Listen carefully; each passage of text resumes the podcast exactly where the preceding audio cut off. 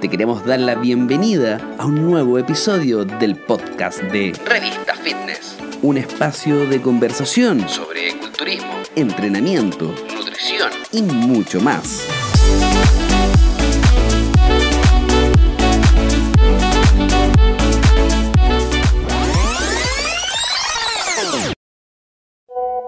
Oye, mi prima se compró esas weas de fajas reductoras porque quiere bajar de peso, pero no pasa nada. Así que dile alguna wea que está puro hueveando.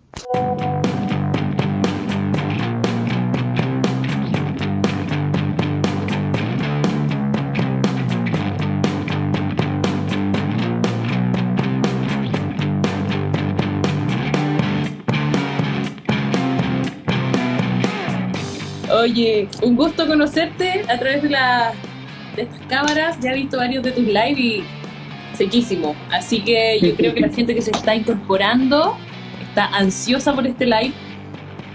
Vamos a esperar ahí que se conecten un poco. Sí. Para hablar de las temidas fajas. Sí, la verdad que sí. A ver. Las bien y mal ponderadas fajas. Hablemos un poquito, porque ya ahí todo el mundo dice que está perfecto. Eduardo, estás por ahí, él va a ser nuestro moderador, y ya me empezó como a decir más o menos qué quería que conversáramos. La censura Está no es censura. Está libreteando. Sí. Sí, porque la gente sepa, todo esto es falso, está todo libreteado, adelante. Todo es falso. De hecho, estamos en la misma pieza, pero pusimos un fondo falso para que Eduardo está acá y el Álvaro está allá. Exacto. Ahí está Eduardo. Bueno, partimos entonces, ¿te parece? Démosle. Yo voy a guardar mi audífono, qué vergüenza, no, no funcionaron. Bueno. Hoy día entonces juntamos lo que es fitness, estética, mitos, nutrición, salud, ese combo que hoy por hoy es como tan, no sé, está como tan manoseado porque la salud tomó como el rol que debía este año. Y, Sí. y bueno, yo te traje un regalo. Paja número uno, paja número dos. Espectacular. Yo tengo esto Porque-. Ay, no, pero ese está mejor. Ese me gustó más, debo decirlo. Está buenísimo. Y bueno, yo me, a mí me cuesta concentrarme de repente, así que si tú eres como más así, nos concentramos. Vamos a hablar de, de este, ¿cómo podríamos decirle? Dispositivo, Es, es un accesorio, accesorio, artilugio. que nace hace muchos años. Yo no sé en qué año nació, pero de la antigüedad que las mujeres utilizaban corsé, empezaron a deformar sus cuerpos por un patrón estético que seguir y buscar esta forma de reloj de arena tan deseada y asociada a la feminidad, ¿cierto? Exactamente. Eh, ¿Qué pasa? Voy a contar un poquito mi historia, después te pimponeo a ti para que tú nos cuentes un poco sobre qué es lo que piensas. Yo partí compitiendo en fitness el 2014 y cuando viajé a Colombia empecé a ver a las colombianas, no las competidoras, que utilizaban esta faja, día y noche. Yo dije, "Mm, por algo es. Las venezolanas también. No había muchas acá en Chile. Me compré la faja ya, po. la traje y yo dije, esta cuestión va a ser así un boom. Dicho y hecho, dos años después, todo el mundo con faja. Pero era algo que para las, las caribeñas, las centroamericanas, llamémoslo, es natural, no porque compitan en fitness, sino que ellas la usan a diario bajo su ropa, de tal forma que es como que hace tanto calor que ni siquiera les molesta. Y se hizo muy famoso en el ámbito del fitness competitivo porque las mujeres empezaron como a obsesionarse con el nivel de bikini fitness, eh, de woman physique, de, de- hasta de woman physique, todas las categorías femeninas en utilizar la faja. Y de hecho las categorías masculinas también utilizaron faja estos últimos años porque se empezó a buscar la cintura más pequeña. Pensando que el culturismo tendió a crecer mucho, las categorías se volvieron cada vez más pesadas y la zona media se tendió a distender muchísimo. Entonces, las fajas se volvieron como el accesorio cliché del fitness.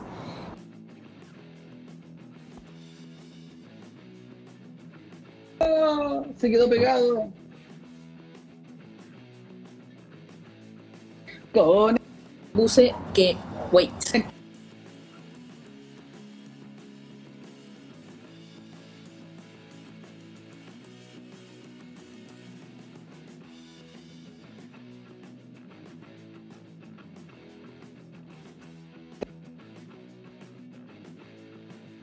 Qué cosa más rara, tengo borrado los datos móviles de teléfono, igual me llegan. Bueno, eh, Marta, tú sabes, me están tratando, es que no, es que las fajas son muy apoyadas, hasta mi padre las usa, entonces me llama para decirme que no, no lo he hecho nada. no la voy con eso. Sí, mi mamá la usa, de hecho. ¿Y qué pasa? Que la gente normal que busca una asesoría estética o que busca tal vez una asesoría contigo nutricional, empieza a usar la faja. Y la empieza a utilizar día, noche, no sé, tal vez extra. Se ponen hasta dos fajas. Y ahí parte el problema, o sea, ¿es bueno, es malo? ¿Qué pasa con los órganos? ¿Qué pasa con la digestión? Ahí hay como varios temas que podemos tocar y que yo creo que son fundamentales. ¿Son buenas, son malas? ¿Sirven o no sirven? ¿Qué de, de, hecho, Internet dice que las fajas tienen eh, los primeros orígenes 500 años antes de Cristo, un origen indoeuropeo. La hueá sea antigua, como que no hay mucho que hacerle frente a eso. Ahora sí, yo creo que ahí el aspecto mecánico, tú, tú, sabes mucho más sobre eso. Em, o, sobre el tema de la modelación muscular, estética, eh, incluso el soporte. Yo creo que acá todo podríamos decirle que tiene un pro y un contra. ¿ya? El, tema del equilibrio, como pasa también con los cinturones de levantamiento que buscan el estatus de soporte y, todo eso. Eh, pero suponte, una de las cosas que se le adjudica a la faja es que aumenta la utilización de grasa por la termogénesis. O sea, que el tema de producir calor por la faja va a aumentar la, esta utilización de energía. Eh, y hay que entender algo. Localizada más encima. No, súper localizada. Y de hecho, lamentablemente no es así. ¿Cachai? Porque no es que la faja o el cuerpo produzca calor y se acumule ese calor como un efecto termogénico. El calor siempre se está generando y se está irradiando. El tema es que no existe una ventilación. Entonces la sensación es molesta. Pero el calor per se que produce el cuerpo a nivel mitocondrial, bueno, pero es que sigue siendo la misma. De hecho, hay estudios en ratones que se ha visto cómo la limitación de algunas zonas podría llegar a cambiar eh, la actividad como de la energía, ¿cachai? Es decir, oh, si le bajo una parte, ¿qué es lo que pasa en esa parte? Eh, y los primeros estudios decían que, claro, en un humano existía una mayor actividad. O sea, sí, efectivamente tú utilizas en la zona abdominal más energía. Cuatro calorías. Cuatro calorías. Estornudar te gasta 10. ¿Ponerte la faja cuánto costará? Puta, no, mil. Con lo, con lo difícil que es, de gastar más. Mira, yo creo que dentro de los, de los beneficios que tanto se nombran, podemos hablar de varios, como tú decías. O sea, una que también yo leí por ahí, decía, soporte durante el ejercicio. ¿Cierto? O sea, hay una cosa, lo que pasa es que las pajas nacen por un lado, por el ámbito como estético, netamente tal, por el ámbito también podría ser como intermedio quirúrgico, postquirúrgico, postparto, pero son distintas. No son las mismas fajas, eso es lo que hay que tener en claro. Y por otro lado, los cinturones de levantamiento, que son completamente diferentes.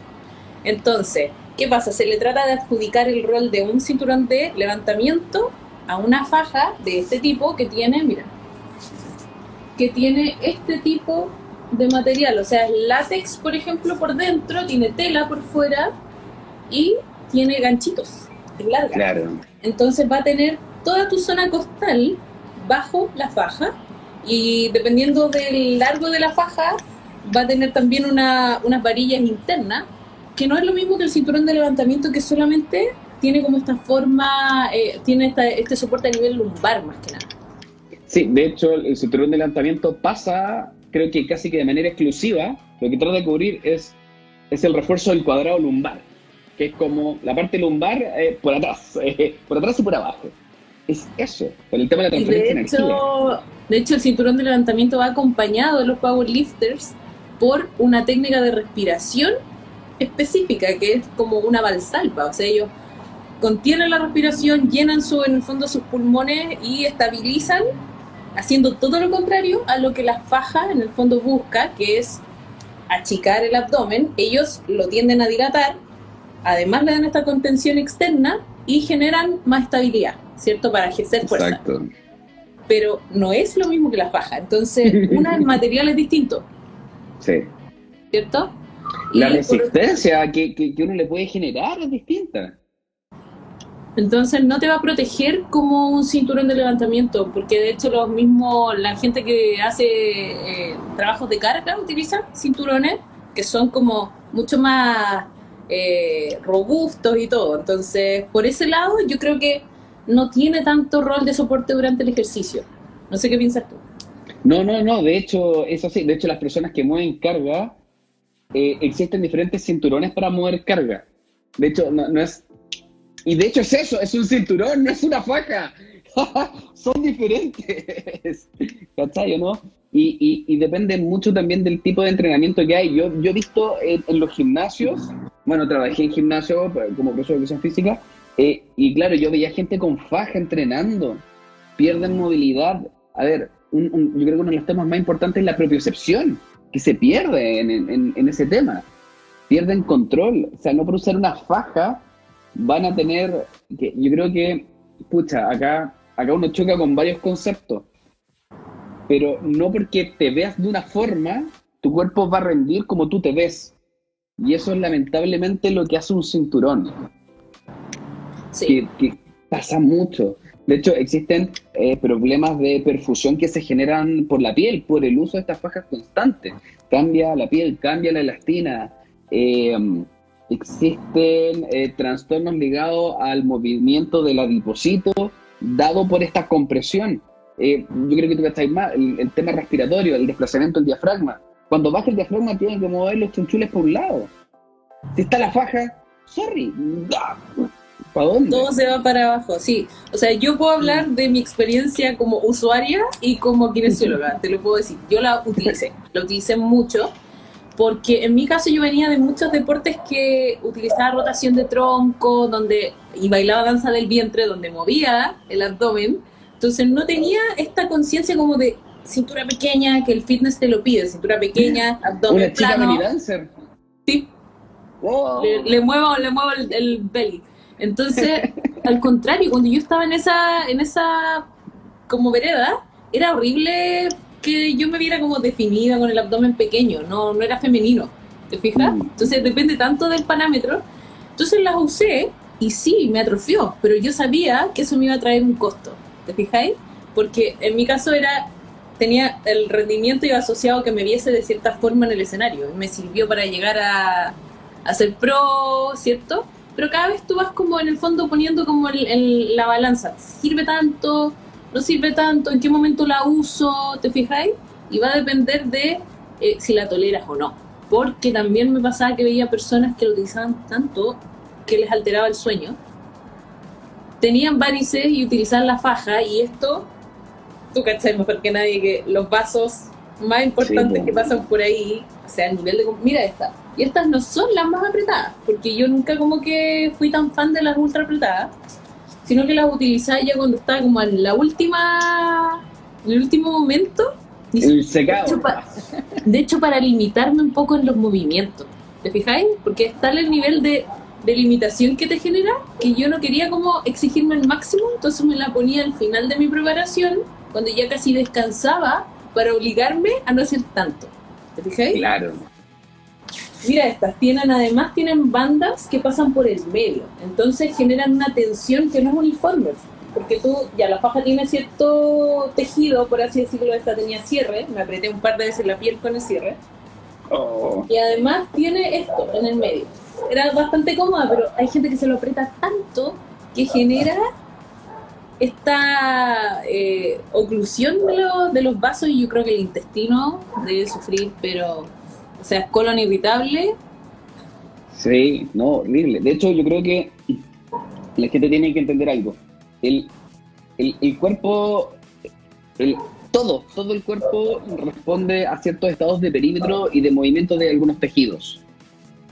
Que cambie el tórax es muy difícil, muy difícil. O que cambie el ancho de la muñeca cuando se ven los estados de complexión de una persona. Puntos que se van a modificar siempre a más, a menos, arriba, abajo, de un lado al otro, es el abdomen. El abdomen eh, tiene un nivel, a todos los grupos musculares, tiene un nivel de elasticidad y plasticidad, pero increíblemente alto. Por ende, cualquier resultado en el cambio de perímetro que puedas tener va a ser súper limitado, va a ser momentáneo. Yo creo que en el fitness, en, el caso tuyo que compites, sumamente válido. ¿Cachai? Sumamente válido porque en, el fitness, lo hablamos con Eduardo, es un concurso de belleza, cómo tú te ves, cómo la, la prestancia de la imagen. Ya, pero... Tú no lo haces por salud. Ese es el punto, tú lo haces por rendir. Y el rendir es que tú entres en un parámetro estético de simetría, bla, bla, bla, pero tú vas a tener que hacer algo en el fondo si quieres perdurar en el tiempo para compensar todo eso. Y yo voy a dar mi opinión porque yo las uso, las usaba, ahora no las uso porque no estoy compitiendo, no me la voy a poner porque siento que es tortura. Y, y de hecho, si queremos comer libremente, ¿por qué no vamos a estar como esclavizando de mirar que el abdomen se dilató? Obvio, o sea, vas a comer para tomar agua, si te va a dilatar el abdomen, es normal. No, no se lo paja pero también creo que hay que ser como súper responsable dentro del fitness de, de como decirle a las personas que no la usen tanto, que prueben, o sea, si quieren usarla son libres, pero que no van a tener lo que tú decías, o sea, no van a gastar más energía en reposo porque se pongan la faja, no van a tener un efecto termogénico así tan alto, cuatro calorías extra. Eh, por otro lado, no va a ser un soporte tan grande durante el ejercicio. Cuatro, cuatro calorías en, en algo es, es burdo. No es, de hecho, para, que la gente se haga una idea, el movimiento de cuatro calorías tampoco muchas veces ni siquiera es cuantificable. ¿Ya? Se ven movimientos celulares, mitocondriales y se predice eso, porque cuatro calorías ni siquiera es medible como con una calorimetría, por darte un ejemplo. Tú, tú no alcanzas de, de, ver esos cambios tan ínfimos. Y y cuando uno habla del movimiento calórico, hay cosas que incluso 200 calorías de repente ni siquiera son eh, clínicamente significativas. Una persona dice, oye, gasté 200 calorías. Es que da lo mismo, porque 200 calorías no te van a generar un efecto en el cuerpo que sea ni visible, ni medible, ni nada. Esto es acumulativo, pero muy a largo plazo. Entonces, cuando hablamos de 4 calorías, es como es como buen cero, nada. Es el make-up que dices tú, el maquillaje que nos sirve en el fitness para el último momento. O sea, el atleta que lo usa está bajo en grasa, está probablemente súper depletado en términos como de glucógeno, entonces cualquier cambio en cómo se va a ver su piel va a ser notorio. O sea, una está súper deshidratado, entonces tiene la faja, empieza a sudar más. Yo lo veía atletas que se ponían polirones y todo lo típico, el efecto sauna. Quedaban súper quedaban súper así con la cinturita chica, pero no era porque la faja lo hizo, sino que porque venían haciendo dieta mucho tiempo, estaban entrenando para eso y además usaban las fajas. Eduardo dice, ¿qué hay de las fajas con las cremas térmicas? Esas son otro tipo de fajas, no son compresivas, son fajas eh, de neopreno, netamente. No sé si las conoces. Sí. Que era como el típico papel... Eh, mi mamá se ponía. El sauna belt. ¿Qué opinas de eso? A ver, yo creo que. Mm, a ver, yo museo. Por ende, yo me he puesto un traje entero de neopreno. y, son, y te ponía en la crema. sí, exactamente para salir más flaco del agua. y, y sí, claro, a ver, hay que entender algo. Existe un cambio agudo y el único cambio agudo que puede generar un efecto térmico es el movimiento de agua. Eh, transpiración y por vaho principalmente cuando ponemos esto y aumenta la temperatura interna, es por por donde se pierde más, ¿ya? Porque, y, de hecho, el, a ver, el, uso de, estos trajes o de las fajas de neopreno eh, son súper antiguas. De hecho, las primeras calorimetrías se hacían con trajes de neopreno para limitar y ver los movimientos de líquidos del cuerpo y limitar el volumen de lo que comía la gente. Para, a ver, antiguamente se creía que uno respiraba para enfriar el cuerpo. No es que respiraba para que funcionara algo. Cuando se descubrió que respirar era un efecto de combustión, tuvieron que limitar todos los procesos respiratorios para medir solamente la nariz. Y dijeron, ¿cómo podemos hacer eso? Y los llenaban de con neopreno y goma. Y los gallos les limitaban porque la piel respira, todo respira, ¿cachai o no? Y ahí se dieron cuenta de eso, ¿cachai? Y ahí dijeron, mira, bueno, esto es lo que está pasando. Pero principalmente se dieron cuenta que el gran efecto térmico externo nosotros lo expresamos como una pérdida de agua. Y, si nos y uno cuánto podría llegar a, transpirar dependiendo del momento, es súpermente relativo al ambiente, a la humedad, porque por ley de Fick nosotros compensamos, segunda ley de la termodinámica, compensamos con el ambiente interno y externo. Por eso si viajamos a un lugar muy caluroso, nos demora un par de días y después nos acostumbramos. Pasa lo mismo con la humedad. ¿Cuánto te demoráis en recuperar eso? Te va a servir para el matrimonio, para subirte a la tarima, y después de eso, puta, callando, pues, ¿cachai o no? Por eso la, la, gente que lo utiliza, por ejemplo, como a nivel cultural, las venezolanas, las colombianas lo usan siempre, porque de hecho lo ocupan bajo la ropa. Y ese otro eh, factor que era como un pro, que leí por ahí que decía, modela tu figura cuando usas vestido, mejora tu postura, eh, sirve para el dolor postparto, modela tu cuerpo, sube tu autoestima. Eso yo creo que es muy cultural, porque puede ser, ¿cierto? Puede ser, modela tu cuerpo en ese momento que la tienes puesta. Exacto. O si la usas de forma crónica, probablemente te va a atrofiar ciertos músculos, pero eh, vas a tener que tener claro de que esos músculos, la función no la va a suplir la paja. O sea, algo va a pasar con tu cuerpo después cuando tú tengas que hacer ese movimiento. Y el tema del posparto, ¿qué opinas tú ahí? Estas fajas. Ah, a ver, yo, yo sé que en, en cesárea se usa. Porque en la cesárea, literal, te tajean para sacarte una guagua. Creo, creo que ahí por un tema de soporte, de movimiento y de puntos, o los straps que se ponen, es válido. Pero, no, o sea, claro, es un complemento incluso.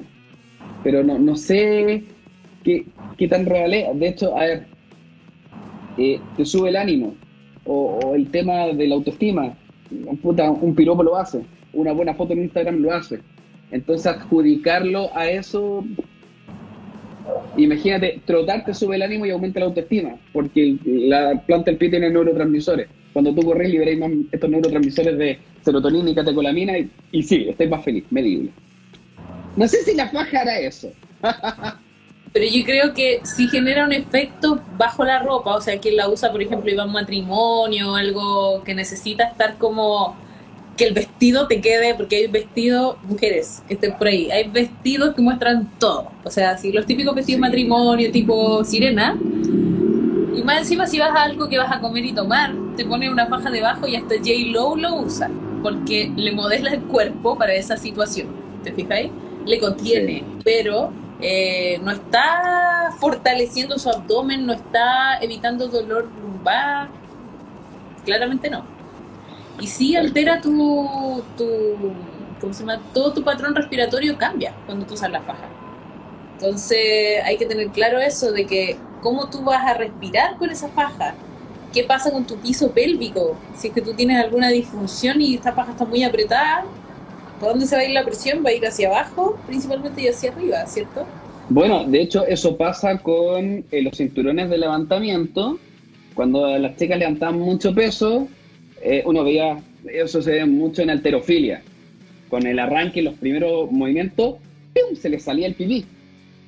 ¿Cachai o no? Y, y no era una cuestión de no trabajar el piso pélvico, era un tema que la presión que existe es súper alta. Y eso puede generar daño, o sea, ya por un punto, eh, creo que hay que separar súper bien lo que es salud y lo que es deporte. El deporte es competitivo, el deporte nunca ha sido salud y no lo va a ser.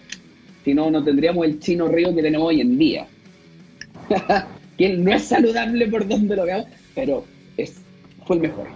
Nada que hacer. o lo paredes. Ahí uno se da cuenta que existe una gran diferencia entre deporte y salud. Ahí, mira, preguntaron, pero científicamente, ¿la faja tiene alguna perdón, alguna efectividad en la disminución del perímetro o es mula? ¿Qué opinas tú? Pucha, es que ah, yo, creo que es súper difícil. Eh, no, podemos decir que es mula, pero tampoco podemos decir que es real. Acá, como todas las cosas, nada es absoluto y todo depende con el que se mire. Eh, a ver, si yo me meto un sauna bajo de peso, sí, voy a ser más liviano. Y uno dice, oye, pero perdiste agua. No, de más, po. Pero tú me estás preguntando si yo peso menos. ¿Cachai o no? No es que perdí grasa, de dónde viene. Ah, te pesa. Me cortó una pierna. Puta, peso menos, pues, Soy más liviano. ¿Cachai? Entonces, cuando uno dice la faja, si yo me la pongo y me la aprieto, sí, efectivamente el perímetro cambia. Mientras la uso. Y si me la saco, sí, probablemente voy a tener un lapso mientras este tejido vuelve a su estado original, donde claramente va a medir menos. ¿Cuánto dura? Ese es el tema. Ese es el tema, hay que ser como mm. utilizar la forma crónica para que haya un efecto importante, creo yo.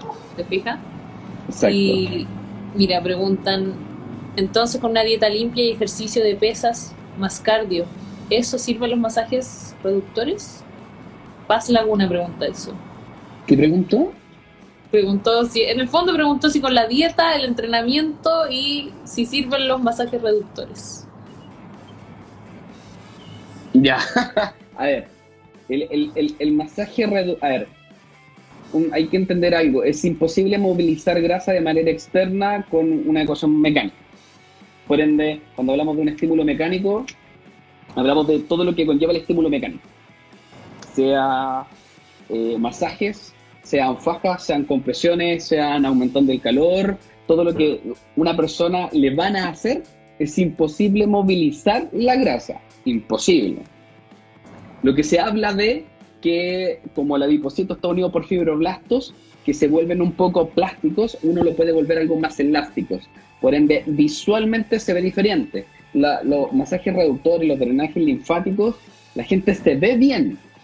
Tiene lo mismo, súper bien distribuido, más bonito, no celulitis o hoyito y todo eso, que eso es lo que cambia. Ahora, una dieta limpia. Pucha, me imagino dieta con cloro, con quick, ah, de tierra. Lisoform. Lisoform, exactamente, amonio cuaternario. Una cosa así. Una dieta limpia, no existen las dietas limpias. De hecho, a ver, yo, veo un par de culturistas, cabros que hacen fitness, y, la gente diría, oh, estos gallos comen como pura proteína y todo eso. se llenan de carbohidratos, se llenan de grasa, todo en su justo equilibrio dependiendo de la etapa de entrenamiento que tienen. O sea, la dieta limpia de por sí no existe. Y ahí entra también el ejercicio de pesa y cardio, que podríamos decir que es un entrenamiento concurrente, que es cuando uno mezcla en la misma sesión entrenamiento aeróbico y entrenamiento de fuerza. Eh, hay que ver algo súper claro, el entrenamiento de fuerza eh, no va a aumentar la utilización de grasa. El efecto secundario del entrenamiento de fuerza, la ruptura, aumenta un poquito el metabolismo, tampoco utiliza más grasa. De hecho, no hay ningún estudio que valide que el entrenamiento de fuerza ayuda a eso. ¿Cachai? Pero si tenés buena musculatura, tu utilización de grasa es más eficiente. Entonces, pa, pa, pa, pa, pa, pa. Uno choca caleta con eso. Yo creo que en el fondo el, problema es que la mayoría de las mujeres y de la gente adapta al fitness es que está buscando esta obsesión por la cintura pequeña. Es como volvimos a, eso, a esos años en que eh, el reloj de arena. Yo no sé si Kim Kardashian, eh, Jennifer Lopez, a la Francia renacentista. Una cosa así, o sea, es cada vez buscar eh, esta cintura pequeña. Y como decías tú, en el fondo, una dieta limpia o un entrenamiento de fuerza no va a influir mucho en ese perímetro, a menos de que sea como que tenga un perímetro de cintura muy lleno de grasa, no sé, pues, pero no. Y ahí mira, pregunta, la faja reduce supuestamente, pero porque deforma las estructuras corporales, las acomoda, pero eso no quiere decir que el cuerpo siga funcionando de la mejor manera. Exactamente, ese es el tema. O sea, tus vísceras van a cambiar de posición, tu piso pélvico va a tener mucha presión. Exacto. De hecho, eh, cambia la motilidad intestinal, los movimientos peristálticos del intestino cambian mucho. O sea, una persona... O sea, si tú sufres de estreñimiento, ¿no lo recomendarías, por ejemplo? No, para nada. De hecho, hay gente... A ver, el estreñimiento es multifactorial, depende de muchas cosas. Y gran parte viene de la mano porque la gente no entrena y se vuelve literalmente flojo el intestino. Es como el síndrome del intestino flojo. ¿Cachai? Ahora, el, el intestino no es solo hacia abajo. Hay partes ascendentes, transversales y todo eso entonces, imagínate que la caca, vamos a hablar de la caca, como que siempre que hago live termino hablando de caca, man. Ya. ¿Te gusta? es que divertida la caca, la caca es entretenida. Pero imagínate que queda en la parte ascendente o transversal, que serían las partes superiores, antes de bajar. Eh, serían como las partes más nocivas y te voy a dar un fegaloma y te fuiste a la cresta. O sea, una persona con estreñimiento, que de por sí tenga problemas en el colon, un síndrome de colon irritable, y que eso va a gatillar, ya que el estreñimiento viene en el colon, porque está funcionando mal, usar fajas sería, pero súper malo, súper nocivo en ese sentido. Mira, preguntan. Me quedó claro que los masajes no existen, no sirven, gracias. Bueno, mira, sabes que no es que no sirvan, como tú decías, por ejemplo, el drenaje linfático manual se utiliza mucho para eso, para mover agua. Entonces, ¿de qué sirve? Sirve en el caso de que tú tengas, no sé, por algún problema linfático, que retengas mucho líquido, que vas a tener alguna sesión de foto y que quieres como eliminar líquido de esa zona. De hecho, el otro factor importante, que la mayoría de las mujeres se mata entrenando y dice, ¿por qué no se me va eh, esta retención de líquido, bla, bla, bla? Y hay que tener claro que cuando uno entrena, también genera desecho.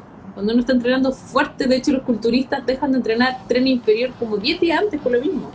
Porque se obsesionan porque se vea cada fibra y no tengan esta retención de líquido en esa zona. Es normal retener líquido, es normal. Dice, una consulta, yo creo que esta es para ti. ¿Una mayor cantidad de mitocondrias, metabolismo basal, aumentaría? ¿Cómo? Si en el fondo dices, si hay una mayor cantidad de mitocondrias, ¿el metabolismo basal aumentaría? Ah, eso. Ah, o sea, depende, pues si las, mitocondrias no están funcionando constantemente. El, el, a ver, la tasa metabólica basal, eh, si vemos la fórmula de cómo se calcula o cómo se piensa que funciona, eh, tiene que ver con el funcionamiento cardíaco. El corazón funciona siempre. Y el día en que no funcione, no nos preocupamos nunca más de que algo fuera a funcionar. Siempre está funcionando el corazón. Y el gasto cardíaco es el que modula o es el principal ejecutor de la tasa metabólica basal. Podría ser que el metabolismo muscular o el metabolismo energético dependa más de manera directa del número de mitocondrias. Y ahí también depende de cómo funciona tu mitocondria ya que existe la flexibilidad metabólica, existen eh, marcadores súper específicos a nivel mitocondrial. Un ejemplo, una mitocondria de una mujer y una mitocondria de un hombre tienen algunos unos receptores que son diferentes. el FAT CD8, las mujeres tienen más, los hombres tienen menos. Significa que la mujer oxida más grasa que los hombres. Pero como soportan un mayor estrés, lo activan menos, solo lo activamos más. Entonces, a pesar de tener... Uh. no grasas, maldición. Pero entonces, en base a eso, es súper es, relativo el, tema de, las mitocondrias. Hoy, en día hay cosas que son moda. En Thor. ¡Oh, que Thor! ¡Ay, que la leucina! Que, todo lo, lo simplifican a eso. Entrenamiento de fuerza. Todo es entrenamiento de fuerza. No, pero, eh, periodización ¿Sabes por qué a mí me da rabia? Pues puedo decirlo, no tiene que ver con las pajas. Porque si tú vienes de la educación física, lo voy a decir porque yo lo veía en mi viejo, de la vieja escuela, la periodización es parte de un entrenamiento. O sea, si no, no es entrenamiento. Entonces, como venderte. No, es que nosotros trabajamos con periodización, como. Ya. Sí. Cuando uno entiende la palabra, sabe que todo es periodizado, todo es. Exacto. Es como ordenado, pero otra palabra. Pero vuelve a lo tuyo, perdón. Estaba hablando de esa moda. ah, sí, po. Y, pasa mucho que eh, existen hoy se denominan entrenamientos mitocondriales. Un HIT, ah, un SIT, un FARLEC, el BIT, todo lo que habla Martín Guibala, que es de todo muy alta intensidad, toda la fatiga, el KATSU, que es el sistema de oclusión parcial. Todo eso afecta mucho la mitocondria y aumenta el número de mitocondria. Sí, pero cuántas mitocondrias tú tienes que aumentar para que realmente tu metabolismo cambie y eso sea medible, sea clínico. ¿Está o no? Es como cuando uno habla de las vacunas. Hay una vacuna que aumenta los linfocitos CD4 que son los que, te dan la inmunidad. Y de los 2.000 te subían a 4.000. Y tú dices, guau, esta vacuna te duplica los linfocitos CD4. Pero si te enfermáis necesitáis 10.000, pues weón. O sea, no es significativo para nada. Claro, o sea, es significativo en su actuar en un punto base, pero eso no significa que sea clínico. ¿Cachai? Arroz blanco, arroz integral. Onda lo mismo. Oh, pero es que este tiene fibra y tiene mineral, pero weón, no es clínico. Corta un pico. Tú hay cosas clínicas. Ahí depende, ¿qué opinas tú? Ahí depende de, la persona, ¿no? Depende de, la persona, de, de, su estilo de vida, verdad. Por ejemplo, yo si como arroz blanco, no ¿Mm? voy al baño como en tres días. hablemos de tu, de tu tema de que te gusta la caca. No, soy el niño caca. Pero el arroz integral, eh, en general, pasa que muchas mujeres que tienen sufren más de estreñimiento. El hombre como porque por lo general no, no conoce mucho esa palabra. Es como es un mito, es parte del mito, de la viene con las pajas. Pero es, es parte de, de la moda. A ver, contestemos otras preguntas por ahí. Dice, lo penoso es que la paja es muy utilizada en la población que no compite. Los pobres después de tomar agua recuperan el perímetro. Y Eduardo dice, la cintura chica parece ser un concepto biológico de belleza. Ah, tú dices como de evolución, de buscar esta proporción cintura-cadera como... De hecho, el, el, el tema biológico que atrae nunca ha sido La cadera. cintura. Es la cadera, la cadera es fertilidad. Entonces, probablemente a falta de cadera, métele cintura para que exista un mayor contraste. Exacto, esta relación cintura-cadera más favorable. Sí. Y de hecho está muy de moda también el entrenamiento de glúteos, enfocado solamente en glúteos. Hace ya bastante tiempo. Y mira, te voy a mostrar algo. Las Glutband. No, yo-. Otra cosa que, que traje hace muchos años, cuando viajé por ahí, fue la primera banda de resistencia. Yo le dije a Eduardo, esta cuestión la va a romper. Y Eduardo me dijo, no, no, ahora todos tienen bandita. Yo, cono- yo conozco a, a Brett Brent y me encanta porque toma leche. He visto que toma leche y come así muy Sí. simpático. Pero es gracioso porque en verdad es solamente aplicar biomecánica. No es nada diferente. O sea, buscar ángulos y trabajar el- esa zona de todas formas. Ahora, es moda, ¿te fijáis? Sí. O sea, sacaron cuántas máquinas para hacer un hip thrust. ¿Cachai o no? Y, y, y a la larga, si, si tú veis, el, el torque no, no- mecánicamente no cambia mucho. De hecho, yo probé varias. Probé la. Nos vamos a, cambiar un poquito el tema, perdón, Eduardo, me voy a retar. Pero he probado la Nautilus, que es una que tiene como un cinturón integrado y tiene como un rango de movimiento mayor. Y a mí personalmente, por mi biome- por mi, perdón, por mi estructura de- del torso más que nada, me hace pebre la zona lumbar. Pésimo. No siento nada los glúteos. En cambio, hay otras personas, para los hombres, es súper efectiva. O sea, como que todo el mundo lo siente mucho en los glúteos. Y va a depender, pero de las longitudes de cada persona. Entonces, muy variable. Sí, pues. La cintura estrecha es muy genética. Alguien dice, mira, hablemos de caca. ¿De qué depende la frecuencia del vaciamiento intestinal? Oye, pero ubíquense, no, no se ¿De qué depende la frecuencia del vaciamiento intestinal? Es que igual tiene que ver con abdomen, faja, respiración, Motilidad intestinal, hidratación, intestinal. la cantidad de bacterias que vaya a tener, el tipo de Sí. bacterias, la intolerancia, los cuadros inflamatorios. Cuando tienen cuadros inflamatorios, los primeros afectados son esas bacterias, eh, los tipos de fármacos, si tomáis un antibiótico, antibiótico, antivida, matas todo eso, Ay, todo, o sea, es, es- un todo, ¿cachai o no? Mira, lunática creciente dice, nuestro músculo transverso al abdomen es la faja natural. Algunos dicen que las fajas externas dan una mala señal y este se desactiva. Es imposible desactivar un músculo, la verdad. O sea, yo no leí nada que diga se desactiva. De hecho, esta inhibición glútea que dicen que es como... Provoca parálisis. Y vaya así como... Claro, tendría que tener una parálisis como a nivel más... A nivel como de sistema Mm. nervioso, o no sé, una... Yo creo que podría, eh, lo, lo que apunta que disminuye el, tono. Claro, un tono de base como de, del transverso. Igual es súper importante porque también asociado a las fajas está esta moda de hacer el vacuum o el vacío abdominal, que todo el mundo lo está haciendo en fitness y en estética. ¿Tú lo has visto? El- es como cuando hundan la guatita así. ¿o Es la succión como que se genera cuando, a ver, se abren las costillas y al estar relajado el, el abdomen, en el fondo los músculos externos, para la gente que está viendo por ahí, el abdomen no es como un solo músculo, el six-pack, sino que tiene capas. Mm, sí. Y de profundo externo vas a tener el transverso, como dice Lunática, que tiene relación con la columna, con las costillas y también con nuestra pelvis. Y hacia externo vas a tener los oblicuos internos, los oblicuos externos y el resto del abdomen, que es lo que se ve cuando uno tiene poquita grasa. Hay, gente que no se le ve tanto tampoco. Pero, ¿qué pasa? Que todos trabajan en conjunto, son como, es un todo finalmente. Entonces, la diferencia es que hay algunos que están más profundos y son más posturales. No tienen un rol como de movilizar el tronco, por ejemplo, si nos vamos a parar del piso, hacer una flexión de cadera, no ayudan tanto en eso, sino que contienen. Y es ahí donde el transverso tiene como ese rol fundamental. Pero al hacer el vacío abdominal, no se fortalece el transverso. Porque tiene, esta es la lógica. Si tú tienes un, a ver, tienes una botella vacía, ¿cierto? Y tú la, le succionas el aire, ¿cierto? Se chupa. Y eso es lo que pasa con el abdomen cuando hacen el vacío abdominal. Tiene que estar relajada.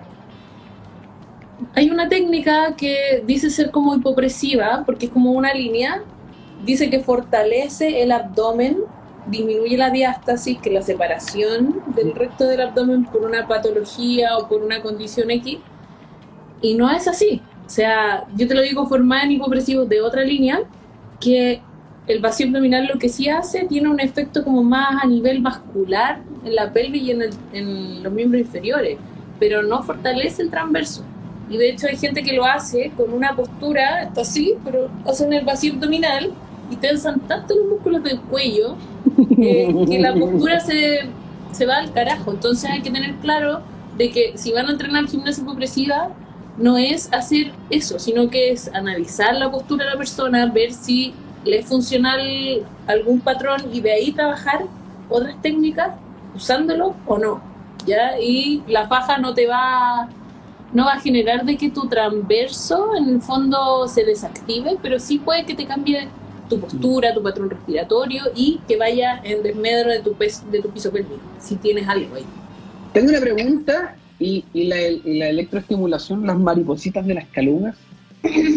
Mm, lo que pasa es que lo que pasa es que la electroestimulación como de tipo terapéutica sirve porque tiene como, a ver, recluta fibras, ¿cierto? Recluta ciertas fibras que no serían como reclutadas normalmente en ese orden, por así decirlo, pero debe ir asociada a una contracción voluntaria. Debe ser finalmente una acción funcional, no, no es así que yo estoy sentado y ponga, no me va a servir.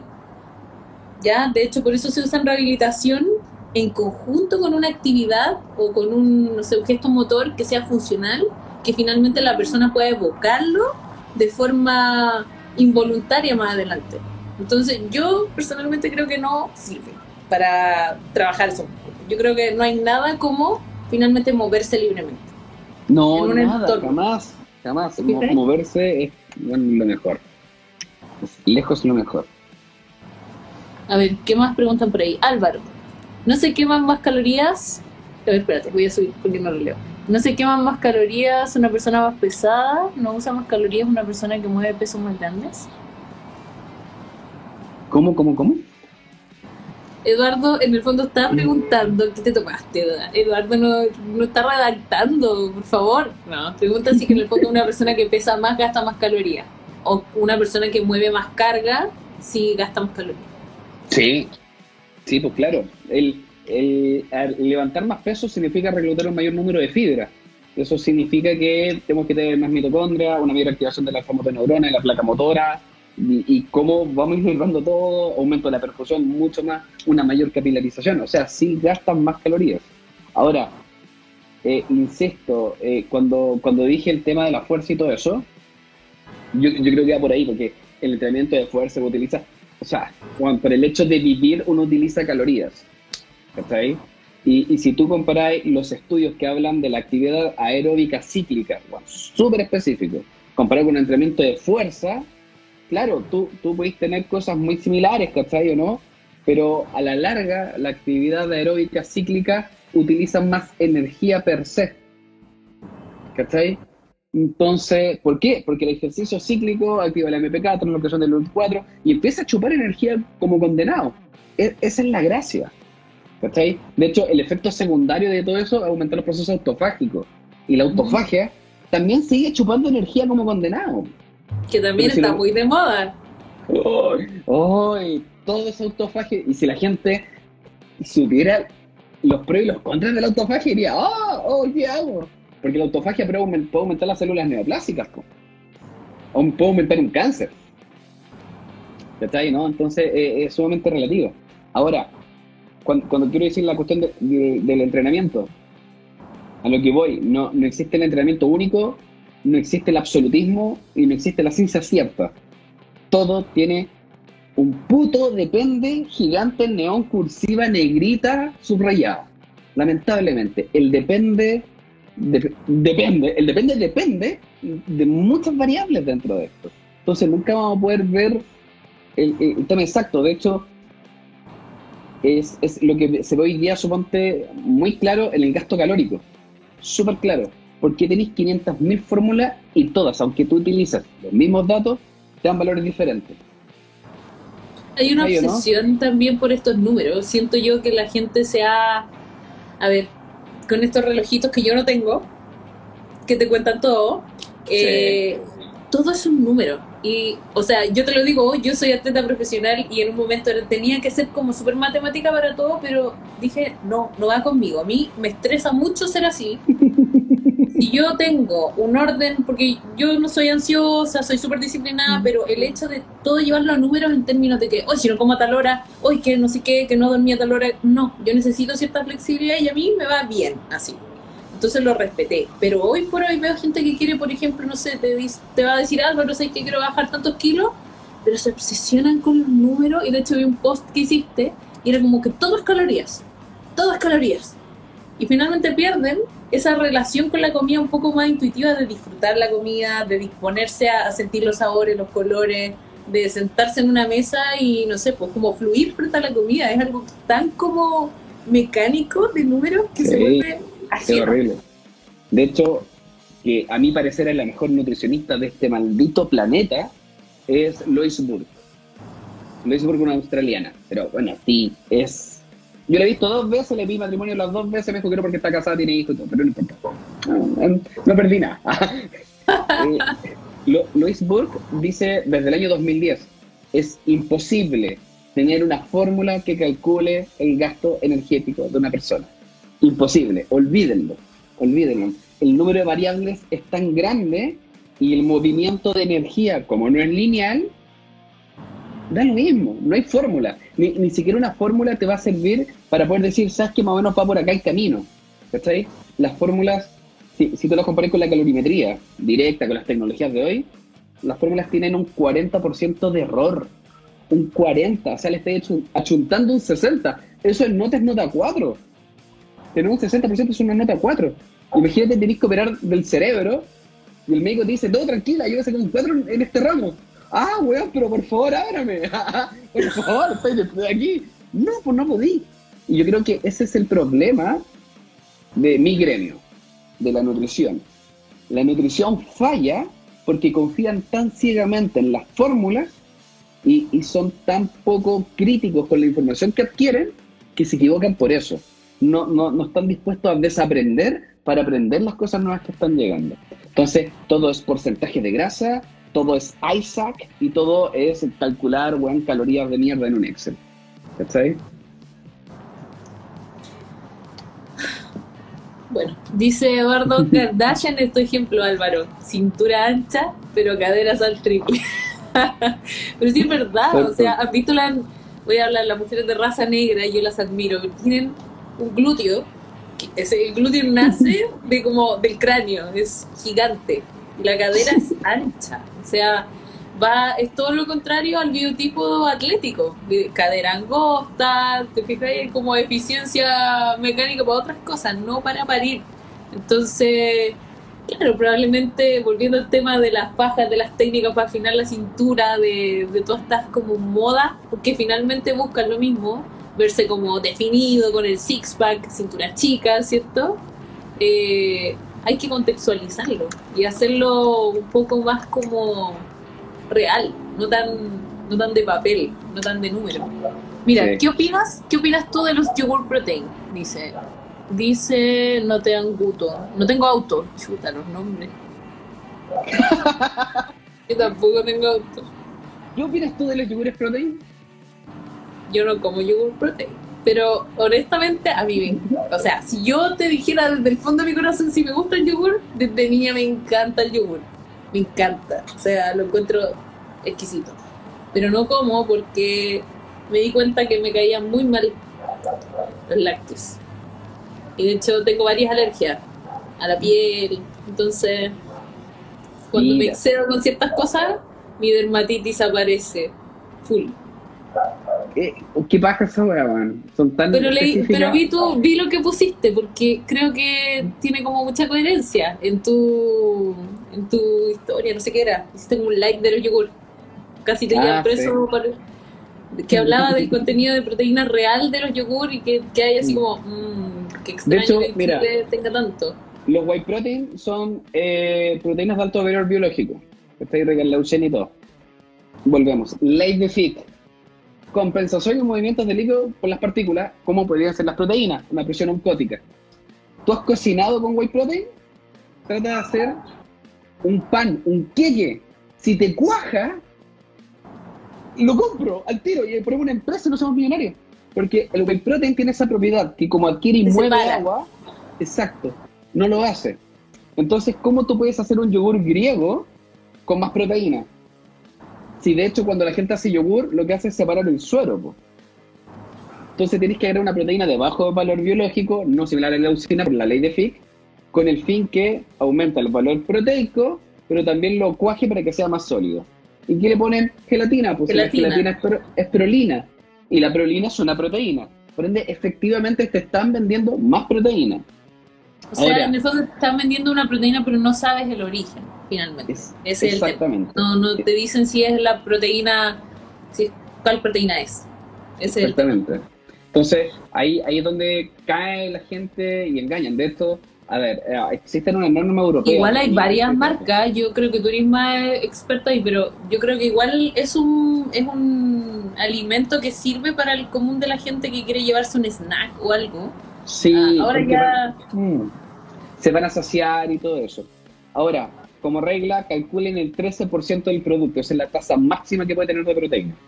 Hasta ahora, lamentablemente, ah, no ha existido tecnología sueca, belga, porque ellos son los que están fabricando estas cosas para aumentar el valor proteico, por lo menos en Europa, que es como los que ya en top line estamos a meterle proteína a los lácteos, que pueda llevar, llegar más allá, más lejos del 13%, sin que quede asqueroso, ¿cachai no? Porque han logrado más, pero de verdad la cualidad organoléptica hace que cuando hacen los test, la gente no se los coma, porque quedan mal de sabor, mal de textura, quedan arenosos, ¿cachai o no? Entonces, mantener la textura del yogur con más de un 13% de proteína es como imposible. Igual hay algunos que no son muy ricos, pero lo que pasa es que la gente que los busca es gente que no busca cosas muy ricas. Por ejemplo, a mí yo no como gluten. Entonces, Ya. de repente, yo hablaba con, tengo amigos que fabrican donuts en Estados Unidos y hacían donuts para los atletas y regalaban.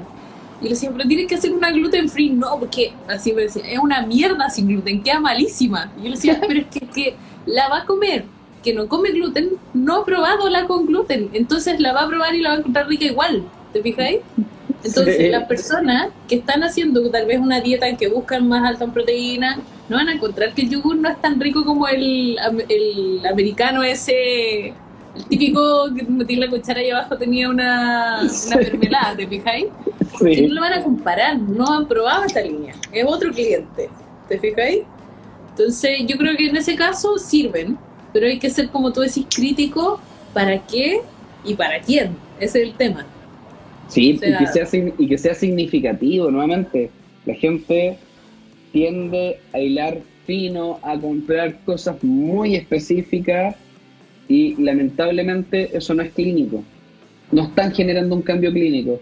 ¿Quieren generar un cambio clínico? Eh, dejen las grasas hidrogenadas, porfa, y ahí no te vaya a morir, ¿cachai o no? Eso es clínico, hace el cambio, vuélvete vegano estricto. Eso genera un cambio clínico, ¿cachai o no? Los cambios, lamentablemente, en la alimentación tienen que ser grandes, notorios y planificados para, para que a la larga sean sean medibles. Si esa es la cuestión. Finalmente, más que añadir tanta cosa, también eliminar tanto aditivo. Sí. Está, pero todo lleno. ¿Qué Le- opinas le del microondas? ¿Qué opinas del microondas? Puedo preguntar eso. No tiene El nada que ver con la faja. El microondas no genera ningún problema en los alimentos, ninguno. Hay muchos estudios que han visto porque se habla de la irradiación y todo eso. El microondas no es que irradie, lo que genera es el movimiento de un magnetrón que altera las partículas de agua.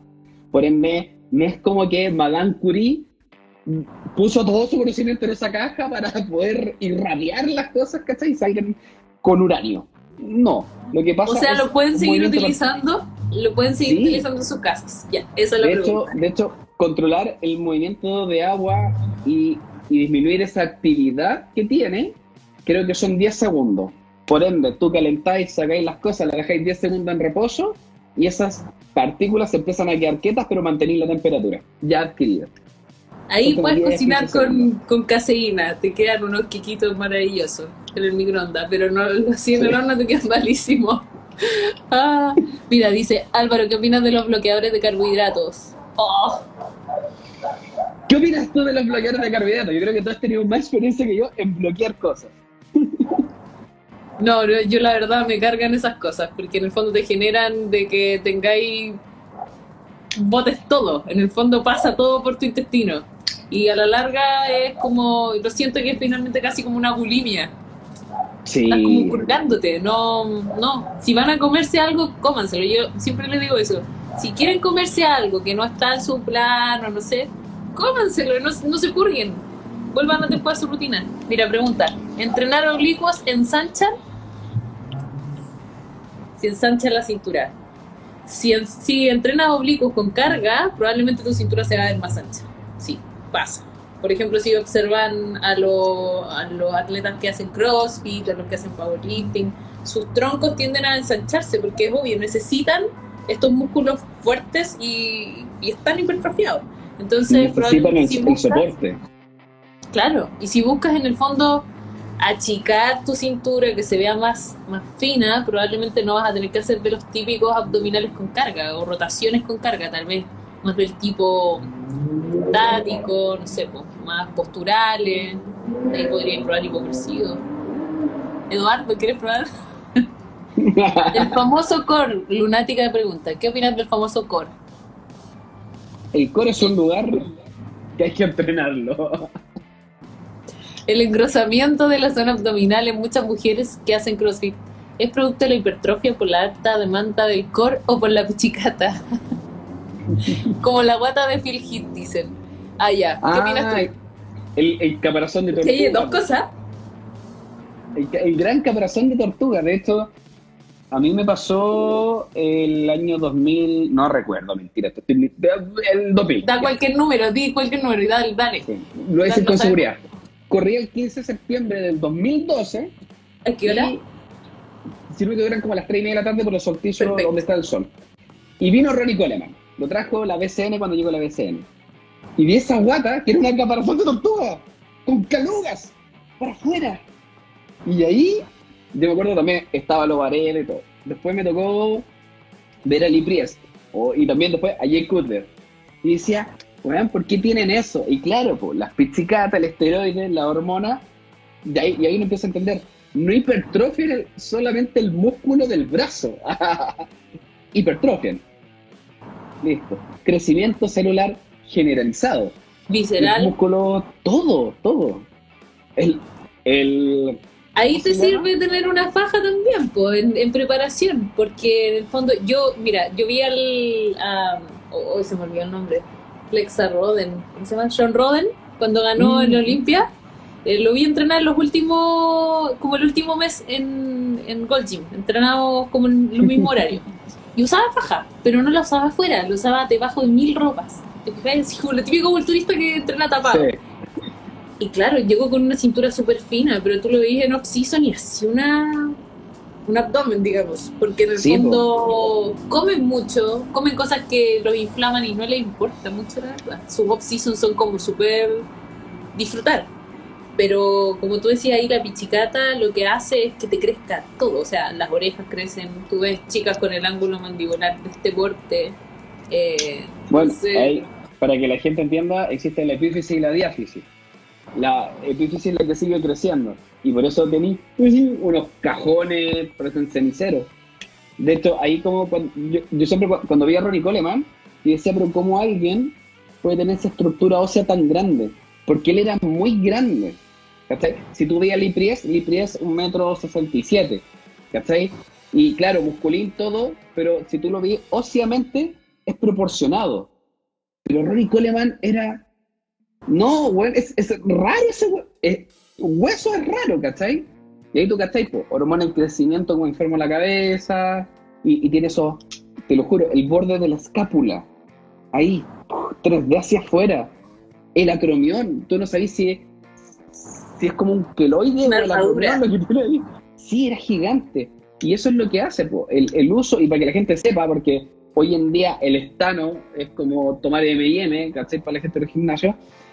Eh, Y es que mujeres, espérate que mujeres, me ha tocado recibir mensajes de mujeres que, oh, mi preparador me dio esto, esto, esto, esto, me ha pasado esto, esto, esto, ya no menstruo, mi piel, mi voz, y bueno, eso es lo mínimo. Pero un montón de otras voz. cosas que... Heavy, o sea, de verdad es producto de lo que tú dices y por otro lado la hipertrofia, o sea, va a depender de la actividad que tú hagas y de lo que te metas para adentro. ¿Cómo se va a ver tu abdomen? Una waterfield hit. Álvaro pregunta, Álvaro preguntaba, ¿por qué hacen vacío abdominal en el culturismo y lo hacen solo por estética? Ah, bueno, es que Eduardo, igual hay unas categorías que les piden hacer vacío abdominal como pose. Por ejemplo, los physique, los Classic Physique hacen una pose en que les piden vacío abdominal, que es la típica que hacía Arnold también, donde él hacía Sí. este vacío. Entonces, por ejemplo, a mí me tocó clientes que me pedían, por favor, enséñame a hacer vacío abdominal porque no sé hacerlo y tengo que hacerlo para posar. No era porque iban a trabajar su zona media, su transverso, sino que era porque tenían que posar para ello. Y eh, es por eso. Pero no. Pero ahora se deformó un poquito el tema y muchas bikini lo hacen pensando en que están con una postura súper alterada, haciendo todos los días ese tipo de, de movimiento y el diafragma queda, pero te explico. Sí. Igual es raro esa pose que deberían pedirla porque es fea. Si esto es estética. no deberían entonces deberían pedir. Pero Arnold, no, no sé, no sé, en verdad, por qué le harán, no sé qué le encuentran de, de bonita la pose, pero es muy extraña. Algún origen con movimientos clásicos de tenor. ¿Cachai? Como los sido así movimientos como de. el más bacán que la hizo y así como que la puso de moda, ¿no? Sí. El mismo que creó el son- Entor, ah, ¿te cachai? la dura. y el yogur griego. Dice, uno que tiene diástasis abdominal. ¿Cómo saber si hay que hacer cirugía o no para arreglar la guatita? Uf, mira, tienes que hablar con tu ginecólogo primero, porque hay formas de medir esa diástasis. Eh, por lo general, si no me equivoco, sobre 5 centímetros es quirúrgica y depende si está sobre el ombligo o bajo el ombligo. En general, si son supra, son quirúrgicas. Entonces, igual te sirve hacer un fortalecimiento, o sea, un trabajo de como en el fondo reeducación postural, porque posparto cambia todo, tú sabes, cambia todo, tu, tus hormonas hacen que, que tus articulaciones cambien todo. Así que primero pregúntele a su ginecólogo. Se ponga a hacer entrenamiento al tiro de, de salto y todo. Lo que- Autofagia pregunta, ¿qué es eso? Cuando la célula se come a sí misma para poder reciclarse. Se me ocurrió algo, pero no lo voy a decir porque el Eduardo está ahí. ¿Qué cosa? Dispara nomás. Ah, que no es lo mismo que comerse a alguien. No, no es lo mismo. Exactamente. Es similar, pero no se recicla. Exacto. Dice, al final todo pasa por la necesidad de no tener grasa en la guata. Es el sueño de todos. Sí, hasta cierto punto. Antiguamente la belleza era las personas robustas. Es como ver la, eh, Miguel Ángel, la escultura y todo eso. Antes la belleza era el, compadre fuerte y robusto. ¿Cachai? Con la era- abuelita, cuando era te decía, oye, que está gordito, está sanito. Sí. Lamentablemente nunca nos tomamos bien los puntos medios de la desnutrición, pasamos a la obesidad. No, bueno, está bueno el punto medio. Y sí, demasiado. Demasiado. Como que hay un terror por la grasa, pero por otro lado un amor por comer grasa. ¿Cachai? ¿No? Es como Sí. blanco y negro. Es como tengo que estar libre de grasa, pero la grasa y ser keto es lo máximo. Sí. De hecho, eso es lo entretenido, que la mayoría de la gente que defiende la keto a morir no son de la de la salud. Y ahí es cuando uno se ríe. No queda nada más. Porque a la larga, no es que keto sea malo, no es que los carbos sean malos, esta es un equilibrio. ¿Cachai? Como cuando salió el método GRES y todas esas cosas, uno se dio cuenta que a qué le sirvió el GRES. Le sirvió a la persona que se bajaba un kilo de pan al día. O sea, no era una persona que estuvo en equilibrio, una persona que abusó de los carbohidratos. Bacán, ahora está abusando de otra cosa. Entonces, en ese cambio que, va que está haciendo, obviamente va a cambiar el cuerpo. Si el cuerpo cambia por estado entrópico. Dice Cata, no entendí lo que dijiste, porque dices, y lo pones en la SAP y bla, bla, bla. Bueno, hay alguna gente a los que le acomoda y depende de sus objetivos. Sí. Deben ser las APA para contar calorías, me tinca. Ah, sí. Mm. Sí. O sea, yo creo que igual deberían pasarlo en el colegio como nutrientes, no tan así como que no nos pertenecen, aprender a leer etiqueta, como un ramo práctico, como no bueno, parece en muchos países se hace, pero en Chile no, en Argentina se hace. Toda la razón. Es mejor guiarse por lo que uno ve en el espejo que por la báscula. ¿Es una pregunta o una afirmación? ¿Qué crees tú? Depende, depende mucho, depende del objetivo y depende de la persona. Hay gente que no sabe interpretar el peso, como hay gente que no sabe interpretar lo que ve. Depende mucho del objetivo y la necesidad de las personas. Hay gente que lamentablemente ha fracasado mucho. Visita cientos de profesionales, asesorías, con millones de personas, con, con los que sean, y fracasa.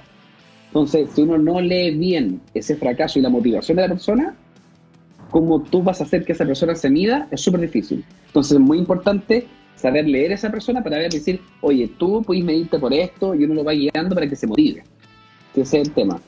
Yo tengo cabros que son, eh, ah, tuve un cabro el año pasado que era fitness, y mentira, el año pasado, COVID, antepasado. Ese año no existió, el año pasado. Sí, es horrible, lo, borré. Igual. Y, y él, eh, yo guiaba a dos, y uno tenía mejor porcentaje que el otro. El tema es que el que tenía menor porcentaje de grasa y mayor porcentaje de masa muscular me dijo, oye, pero ¿por qué él me ganó si yo tengo mejores números? Porque, por lo mismo, porque un número no va a determinar cómo vas a estar tú arriba de una tarima. ¿Cachai? Entonces, depende mucho de cómo uno vaya guiando a esa persona. Y eso pasa, creo que en todo orden de cosas, en personas con obesidad, en todo eso.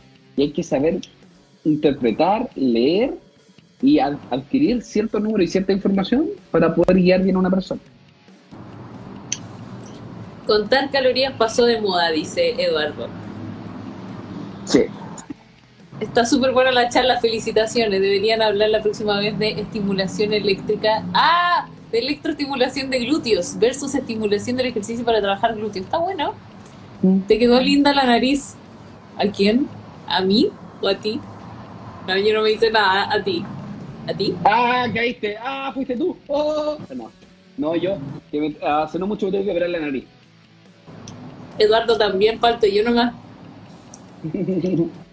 Por su culpa ahora quiero yogur, dicen. Oye, en todo caso los yogur protein también bueno, debo decirlo. Pero yo no puedo comer.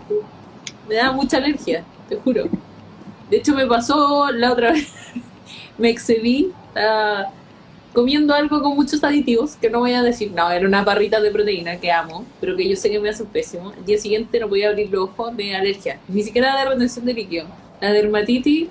¿Todos los yogures te dan alergia? No. ¿Cuáles te dan Los más de vaca, los más, es que no, acá en Chile, cuando viajaba, siempre después de competir me compraba lácteos, pero que eran así, leche y algo más no con todos los extra aditivos. Y no me pasa nada. Ya. Hinchado un poco, pero. Colón, Surlat y Chilolac son las marcas de vacas chilenas. Eso no tienen aditivos. De hecho, la única diferencia es que tienen diferentes lactobacilos. La fórmula de proporción de lactobacilos para cortar el yogur es patentada. Y dice, ¿patentar una bacteria? Sí, estos hueones son capaces de patentar y venden lo que sea. Ahora, Colún son vaquitas de la Unión. Surlat son las vaquitas de Petrufquén y Chilolac son vaquitas de Chiloé hoy en día la marca más natural, artesanal, que te comí un yogur y te sale la uña de lo que estuvo revolviendo, Chilolac.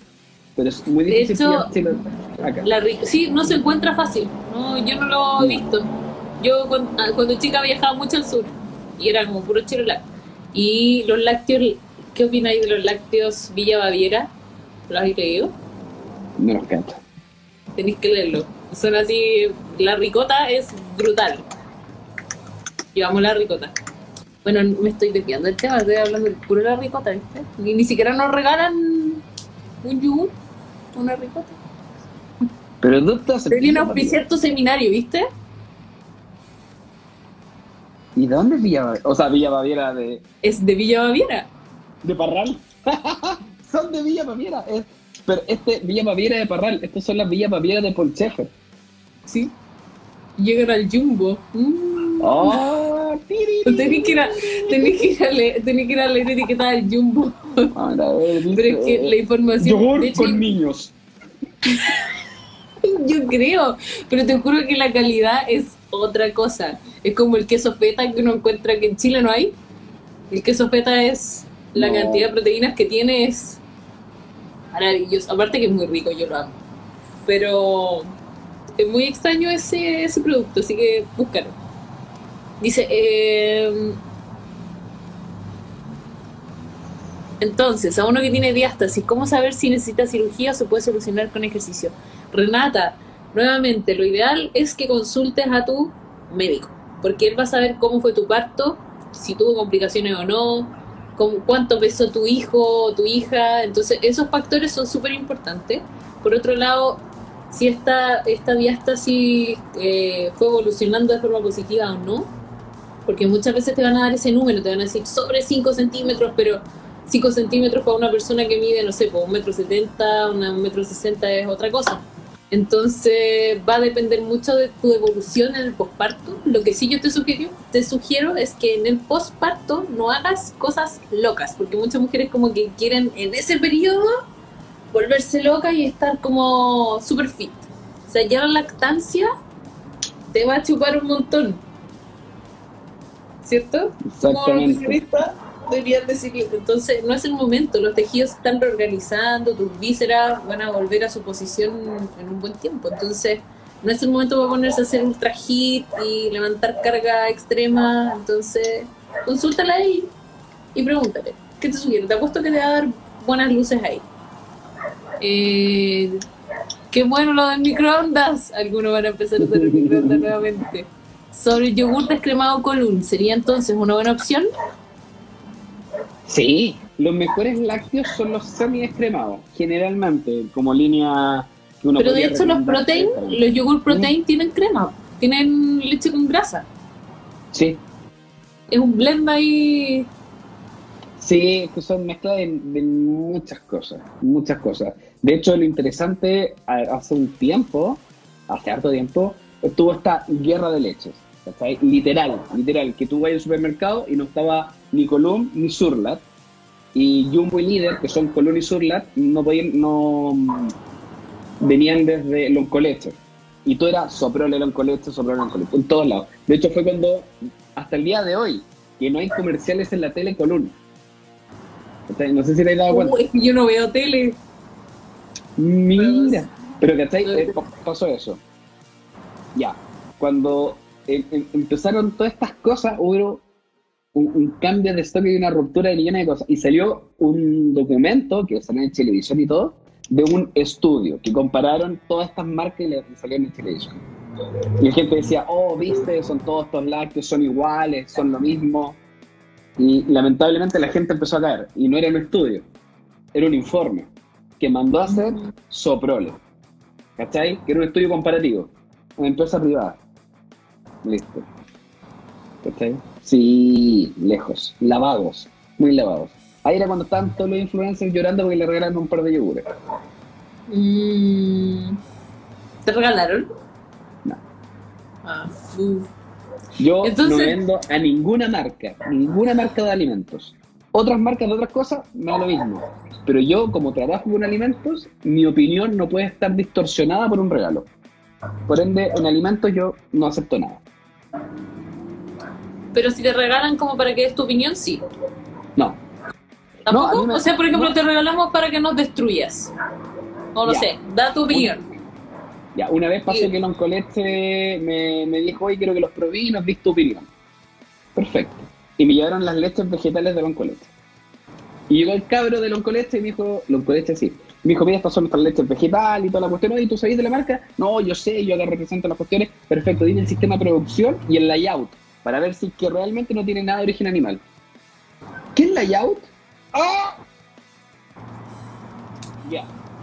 Las probé, vi un par de cositas, no supieron, no me respondieron, hice un live y dije que la guardan como el pico. Y desde ese día nunca me volvieron. Etiquetado. Esto no lo compré. No, no, no, no, no, no. Dice Eduardo, ¿y qué dice Álvaro entonces de los bloqueadores? Los bloqueadores de solares, de carbohidratos, solares. No, de carbohidratos yo creo. Sí, mira, lamentablemente el gran efecto rebote está mediado por los carbohidratos. La restricción, el aumento y todo eso, el efecto rebote en peso y en retención de líquidos tiene que ver con el movimiento de carbohidratos. Bloquear carbohidratos pareciera ser lejos la peor opción que puedes tomar. Existen algunas cosas que lo modulan, ¿cachai? El CGLT1 y CGLT2, que son cotransportadores sodio-glucosa, que regulan la cantidad de hidratos de carbono. La. Eh, se me olvidó el nombre. Eh, es un derivado de la manzana y que se encuentra mucho en la de la manzana y en el aceite de la manzana. Eh, tiene alta concentración de este compuesto que regula CGLT1. No me acuerdo el nombre del compuesto. pero aún así tampoco es tan efectivo. Entonces la única forma, en vez de regularlo o autorregularlo, era bloquearlo. ¿Cachai no? Pero tampoco genera un buen efecto, porque no puedes llegar y bloquear. El cuerpo necesita el equilibrio de todos los nutrientes. Y si bloqueáis las grasas, yo creo que mucha gente conoce el Cenical, que si lo bloqueáis, gotea, literal, gotea. Entonces, nunca voy a recomendar un bloqueador, a menos que una patología, una persona enferma. Depende. Se me marca el oblicuo, pero. ¿Pero qué? A ver, se me marca el oblicuo con nada, pero no tengo six-pack. ¿Por qué pasa eso? Soy súper angosta de cintura. Uy, habría que analizar yo creo que tu postura y cómo te mueves. Porque los oblicuos nos ayudan mucho a, rotar y hacer cambios de dirección. Probablemente tus psoas o flexores de cadera también van a estar ahí como jugando un rol importante. Entonces también habría que analizar la postura de tu extremidad superior para ver si pasa algo por ahí. ¿Cachai? O sea, yo creo que una genética, no todo el mundo se le marcan las mismas como eh, los mismos cortes a nivel muscular, de las, tanto de las fascias y, las longitudes también de tu cuerpo. Pero. Hipertrofia igual, po. Sí, Pero postura, porque muchos, muchos nos paramos como en posiciones en que los oblicuos están como más activos.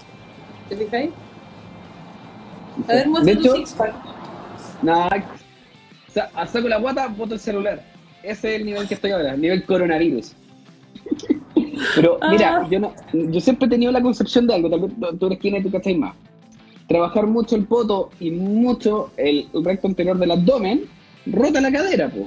Por ende, hacer solamente abdominales y solamente poto, a la larga te saca guata y desaparece el poto, porque eso hace esta como anteroversión de la cadera, ¿o no? Ya, sí, puede ser. Ahora, ¿en qué ángulo?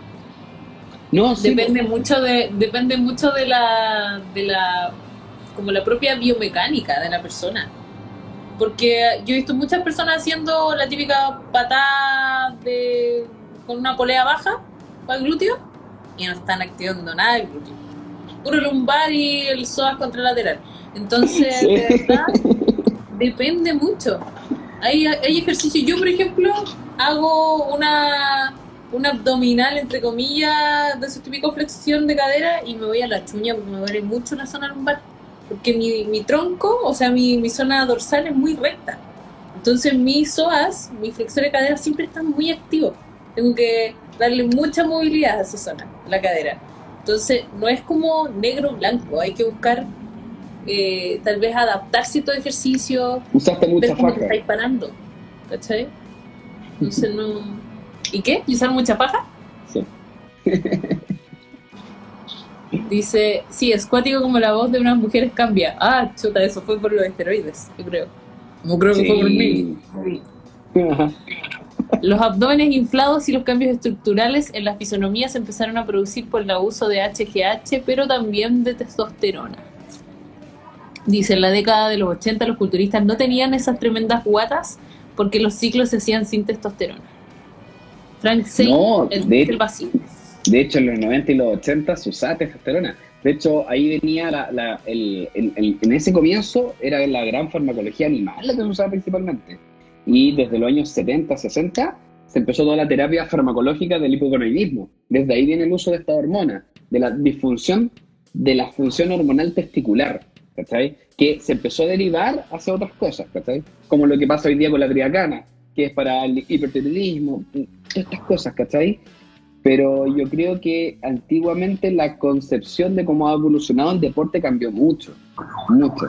Cada vez son más grandes, cada vez son más marcados, y eso es, eso es sumativo, pues, ¿cachai o no? Nada más. Cuando tenía un atleta que perdura... Vienen a buscar, vienen a buscar la... ¡Oh! Es que hablamos de los yogures. ¡Corta! ¡Corre! No, van por ti, van por ti, pasaron. ¡Aló! ¡Es una leche! ¡Concha tu madre! ¡Ah, la yogur, los vegetales. La dura. Oye, dice, así fue como el más musculado, la pose de Hulk, de, ah, de Ferriño, sin poses popularizadas en épocas cuando las poses eran libres. Frank Zane tenía esa pose del vacío. Eso fue como una acotación de Eduardo Herrera. Bien. Dijo eso. Con, sus, con su ast, pregunta, ¿es real que el cardio en ayunas quema más cantidad de grasa? Sí, el cardio, o sea, entrenar en ayuna aumenta una actividad oxidativa en cerca de un 3 a un 15%. Sin embargo, baja el rendimiento hasta un 35%. Si rindes más, quemas más. Listo. Ah, Entrenar en ayuno no, es, pasó a ser un tema de gusto, no de eficiencia en la oxidación. ¿Me gusta o no me gusta? Ah, listo. A mí me pasó que un tiempo yo corría en montaña. Eh, pero como buen macho alfa lomo plateado, palomita, po, comer y baño. Entonces, si tomaba desayuno y me iba a la montaña, de verdad bajaba urgido de la montaña. Urgido. Así, ¡ah! ¡No llego, no llego, no llego, no llego! ¿Cachai? Y opté por ir a entrenar de repente al cerro, las cosas así, sin haber comido. ¿Cachai? Y súper bien. Disminuye el rendimiento, pero no, se me, no me crujen las tripas. ¿Cachai? Sí, yo también. No, no, no voy a hablar de caca realmente, pero claro, lo que pasa es que, de hecho, hay un comentario que decía el niño caca.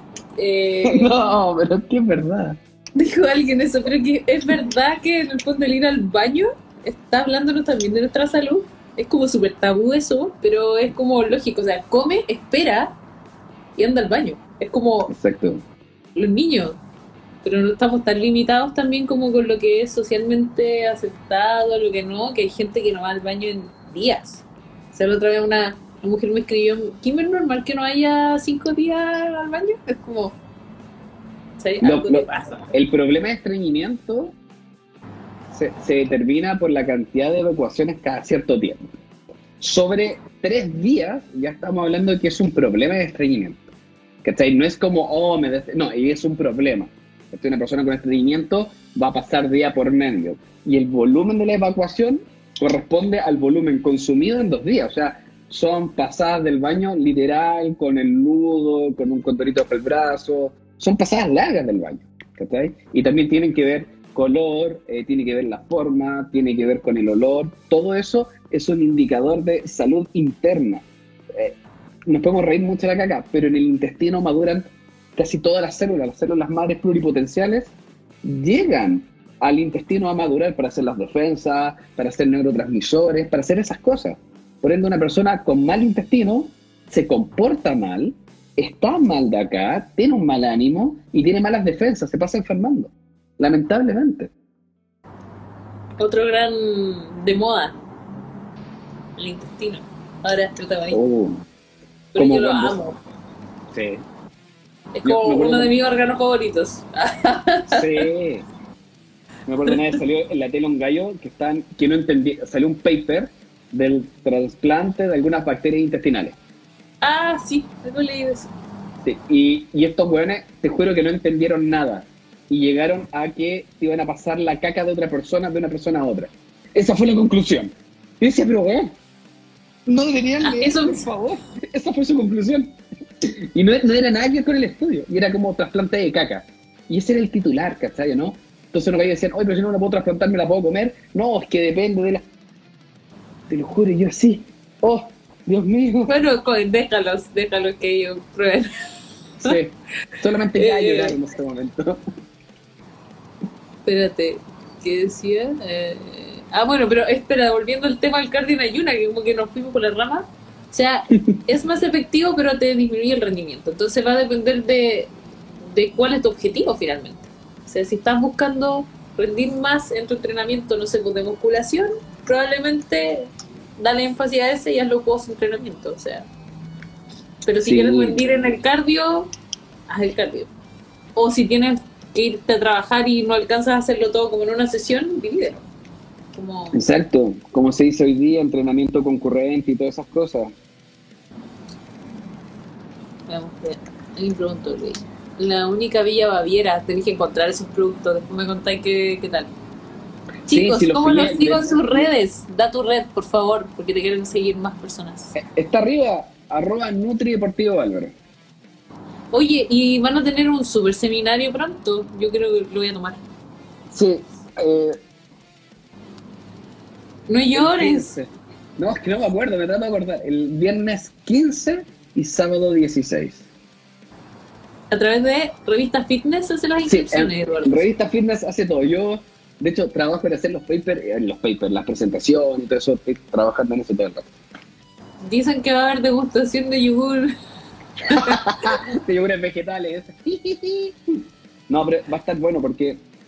um, a mí me Hay yogur de regalo en este live. Estoy preguntando. Podría ser, pero ¿por qué no? Ay, sí. Pero es que.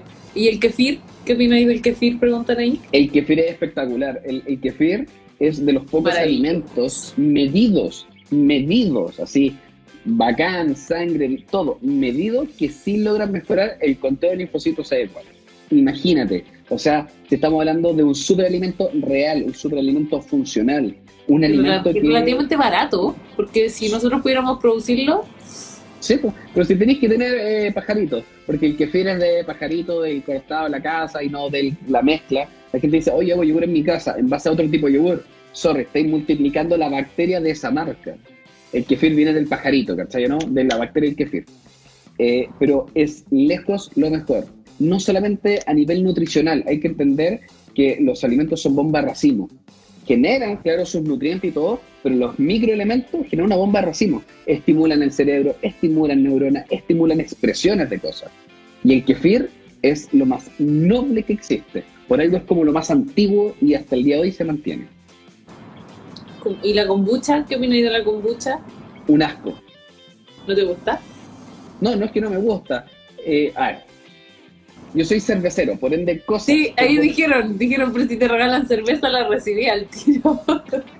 No le hago asco. De hecho, tengo una que se está helando por venta para después trabajar en mi asesoría. Pero la, la kombucha no tiene un sistema de producción estandarizado. Y como es de la fermentación de un hongo, eh, ha provocado muchos casos de hepatotoxicidad y toxicidad en general. ¿Cachai o no? Entonces, no es algo que yo voy a recomendar.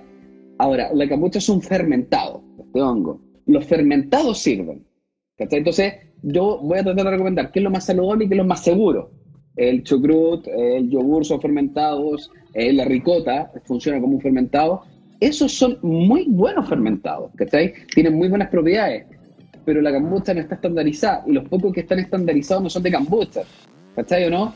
Son polvos y cerrados que simulan el sabor, simulan las cualidades organolépticas, color, sabor, textura, pa, pa, pa, y toda esa mierda. Entonces, por ahora, hoy en día la kombucha entrega más contra que pro según las investigaciones. No lo podría recomendar. O sea, el kefir y el chucrut siguen siendo los... Sí, El chucrut es maravilloso. imagínate, en la mañana un completo, ah, un completo italiano dinámico con chucrú, perfecto, y su yogurcito, ah, listo para la pega, listo para ir a trotar. Pero tiene que ser el chucrut el fermentado, porque hay un montón de chucrut cocido. La, la receta alemana, eh, mi abuela me decía, no, yo el chucrut lo hago con azuquita, lo hago ahí, lo, lo pongo en la olla, lo cocino, después le pongo manzana, claro, era otra cosa, era una compota. ¿Sí? De hecho, el, el, chucrut fermentado, que lo venden allá en el Jumbo, es fuerte, po. Lo venden como dos marcas venden ese chucrut, uno morado, es fuerte. Esa es mi duda, ¿ese es fermentado o es cocido? Porque hay las dos opciones. No, es, que hay uno fermentado y creo que el morado es cocido. De hecho, el chucrut, el cocido, la, lo que gran cambia es la, como la textura, queda la tibú. Sí. ¿Cachai? Lo que, lo que hace el cocerlo es modificar la fibra, porque las fibras son termolábiles, cambian en presencia de calor húmedo. Eso es lo que pasa. Dice, un 7,8% de grasa sostenible se puede lograr sin problemas. Me han dicho que es muy imposible y que hay que ser muy estricto. Gustavo. A ver, un 7,8, un 7 o un 8% medido con Dublin and Wormsley, probablemente es imposible mantenerlo. Medido con Yuhas, probablemente sí lo puedes mantener. Igual tenés que ser estricto. Sí, para, llegar, a, con cualquier fórmula menos de 10, tienes que dedicar para la web. Tienes que ser muy estricto. No, no te recomiendo ni una pastilla bloqueadora ni nada. Dice, volviendo a las pajas, si sufro del colon irritable, entonces no debo usar pajas. Mm, yo personalmente no te la recomendaría si tienes colon irritable. No sé qué No, para nada. Y no coma chucrut. Dice Eduardo, no todas las personas activan igual, dependiendo de la postura, sí. Claramente, igual hay gente que se preocupa mucho de la postura como solamente de la columna a ver, como más lumbar cuando va al gimnasio, eso me he dado cuenta, y se olvidan de, cómo están pisando, de la posición de la cabeza y el cuello, y aquí hay mucho control de la postura. Cabeza, cuello, esternón, donde ponemos los ojos, la, la, clave de tu postura, lo que miramos. Así que déjate de mirar para el lado, Eduardo. De hecho, esa es, la, ventaja de ser chiquitito. Yo soy yo vivo un metro 63 tirado para el metro 80 más o menos. Eh, y, y todos quedan arriba mío, entonces siempre tengo una buena postura. Si me doblo, me veo más chiquitito todavía. Oh, es que yo te veo bien chiquitito, te diré. Ah, no, que estoy Es que me alejé de la cámara, ahora sí. Yo también. Yo también soy chiquitita. Siempre me preguntan, uy, te ves estar alta en el escenario, pero soy un hobby también. Así que, bien, vamos a los hobbies. Rolando Burgos dice, en los 80 la farmacología estaba full. En los 80 no se medía nada, la farmacología era... era la gente abusaba, abusaba de lo que sea, desde la moxicilina para adelante. Oye, ¿qué te pasa? Ah, ¿Qué tenés con la moxicilina? Ah. Moxi. No. Oye, eh, yo que hice trasplante de caca. Oye, tu, tu tema, ¿no? No, no, no. Alguien dice, llego y entro en live y escucho caca, dice alguien Está bien, significa que es un buen live, se tiene que quedar. Mira, otra live que están pidiendo. ¿Podrían dedicar un capítulo a la salud intestinal, probióticos, fibra, caca y más caca? Por supuesto, yo creo que es un buen tema. O tal vez en tu seminario lo vas a tocar, no sé. No, no vamos a hablar de la caca. No, nos da tiempo porque es un tema muy profundo. Pero, Bastante profundo. sí, es que eh, la caca a mí me gusta. Pero en sí, el, el, contexto que la desenvuelve el intestino, los marcadores, el sistema mesentérico, la zona abdominal, la comida, los desechos, cada fragmento, cada parte del colon, cada movimiento de líquido, cada metalorreceptor que esté enfocado a absorber un mineral, y todo eso tiene que ver con la caca, lamentablemente. Entonces, tampoco hay que ver la caca como, oh, la cuestión mala los fermentados, todo lo que hemos estado hablando puede estar guiado por ahí. Gran parte de los problemas de la obesidad tienen que ver con los trastornos intestinales. Oye, eh, yo no sé si nos cortan. Yo quiero saber qué. ¿Hasta qué hora dura el live? ¿Hasta qué hora lo.? No sé, debería salir un relojito arriba y decir, oh, te queda todo. uno. Que dice que, como usted ha hablado de puros tópicos que nos gustan, es ilimitado. No, no sé, es verdad. Es que hay muchas preguntas. Mira, esta dice, el abuso de la comida rápida, voy a leer algunas y ahí tú elegís cuál responde. El abuso de la comida rápida en la calle o comidas deficientes influyen mucho en una mala digestión. Esa es una. Personalmente me fatigo rápido y debo comer mucho para ejercitar. Pero otro que dice apunta al seminario, muy bien. Eh, se ocupa harta leche, eso sí. Si te descuidas con los pajaritos se mueren. Uh, eso fue una afirmación. ¿Cómo, cómo, cómo, cómo? dice que tal vez para hacer el kefir ocupa mucha leche y que si te descuidas los pajaritos se mueren. Los pajaritos se mueren con el tiempo. Sí, pues tú no. no- el pajarito se deja, fermenta, lo sacas, lo lavas. Lo, hay otro proceso, yo no lo hago, yo no lo hago porque a mí se me mueren. Y después tienes que volver a ponerle la leche. Estar con los pajaritos son- es un trabajo constante de producción. ¿Cachai? No es como el lactobacilo que algunos vienen en polvo, que tú lo puedes echar, cortáis la leche y todo eso. Insisto, son buenos. El- el- lo importante aquí es el fermentado de un lácteo lo que sirve. El fermentado del lácteo del, del kefir sirve más que otro tipo de fermentados. Todos son buenos, pero este les va ganando el resto simplemente. Entonces, claro, el pajarito es un cuidado constante. Es una persona que consume yogur. Yo consumo yogur. Bacán, entonces tengo que tener mis pajaritos todos los días. Y si me voy de vacaciones, voy y Se el dejo a alguien. Sí, se los tienes que dejar a alguien, si no mueren. po. Es el tema. Preguntan si se puede hacer con leche vegetal. Sí, pero no con kefir, se hacen con otros lactobacilos que cortan eh, las azúcares reductoras de las leches vegetales. Y generalmente funciona solamente con la de soya y la de coco. Sí, con la de almendra. la presencia de azúcares reductoras. Ese es el tema. Eh, tiene que ver con el almidón y todo eso. Dice, para la kombucha es un traguito cortito. Hay que tomar eso solamente a diario, pequeñas porciones. Ah, sí, pues. Pero bueno, como se vende, se venden aquí como en botellitas de cerveza se venden. Te Así carga porque parece, porque imita la cerveza, te caché. Es eso. Sí, sí, fui al vapiano y dije, ¡oh! ¡oh!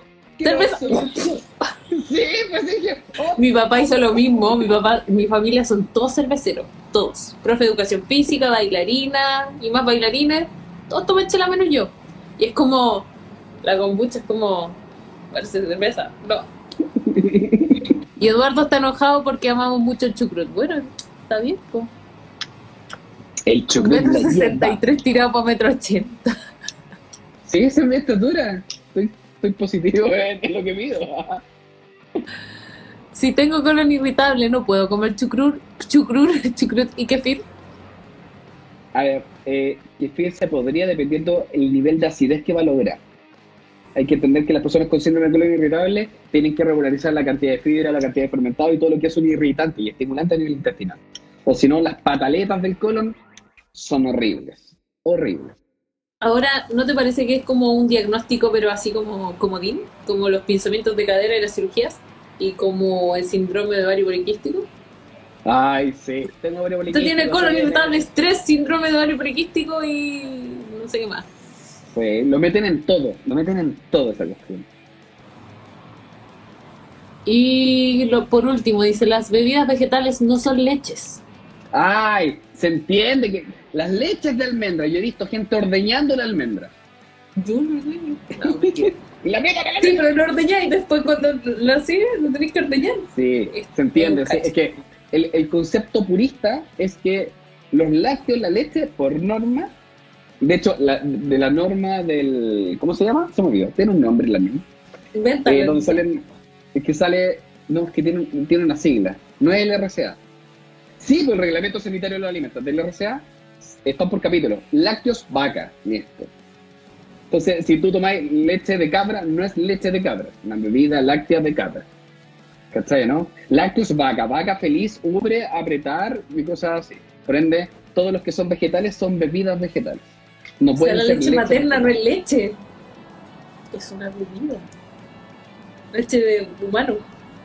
Qué horrible sonaría, ¿sí? Sí, Pero sería así como bebida láctea humana. No, bebida humana, no sé. Bebida láctea derivada de un humano. De una humana, de una humana.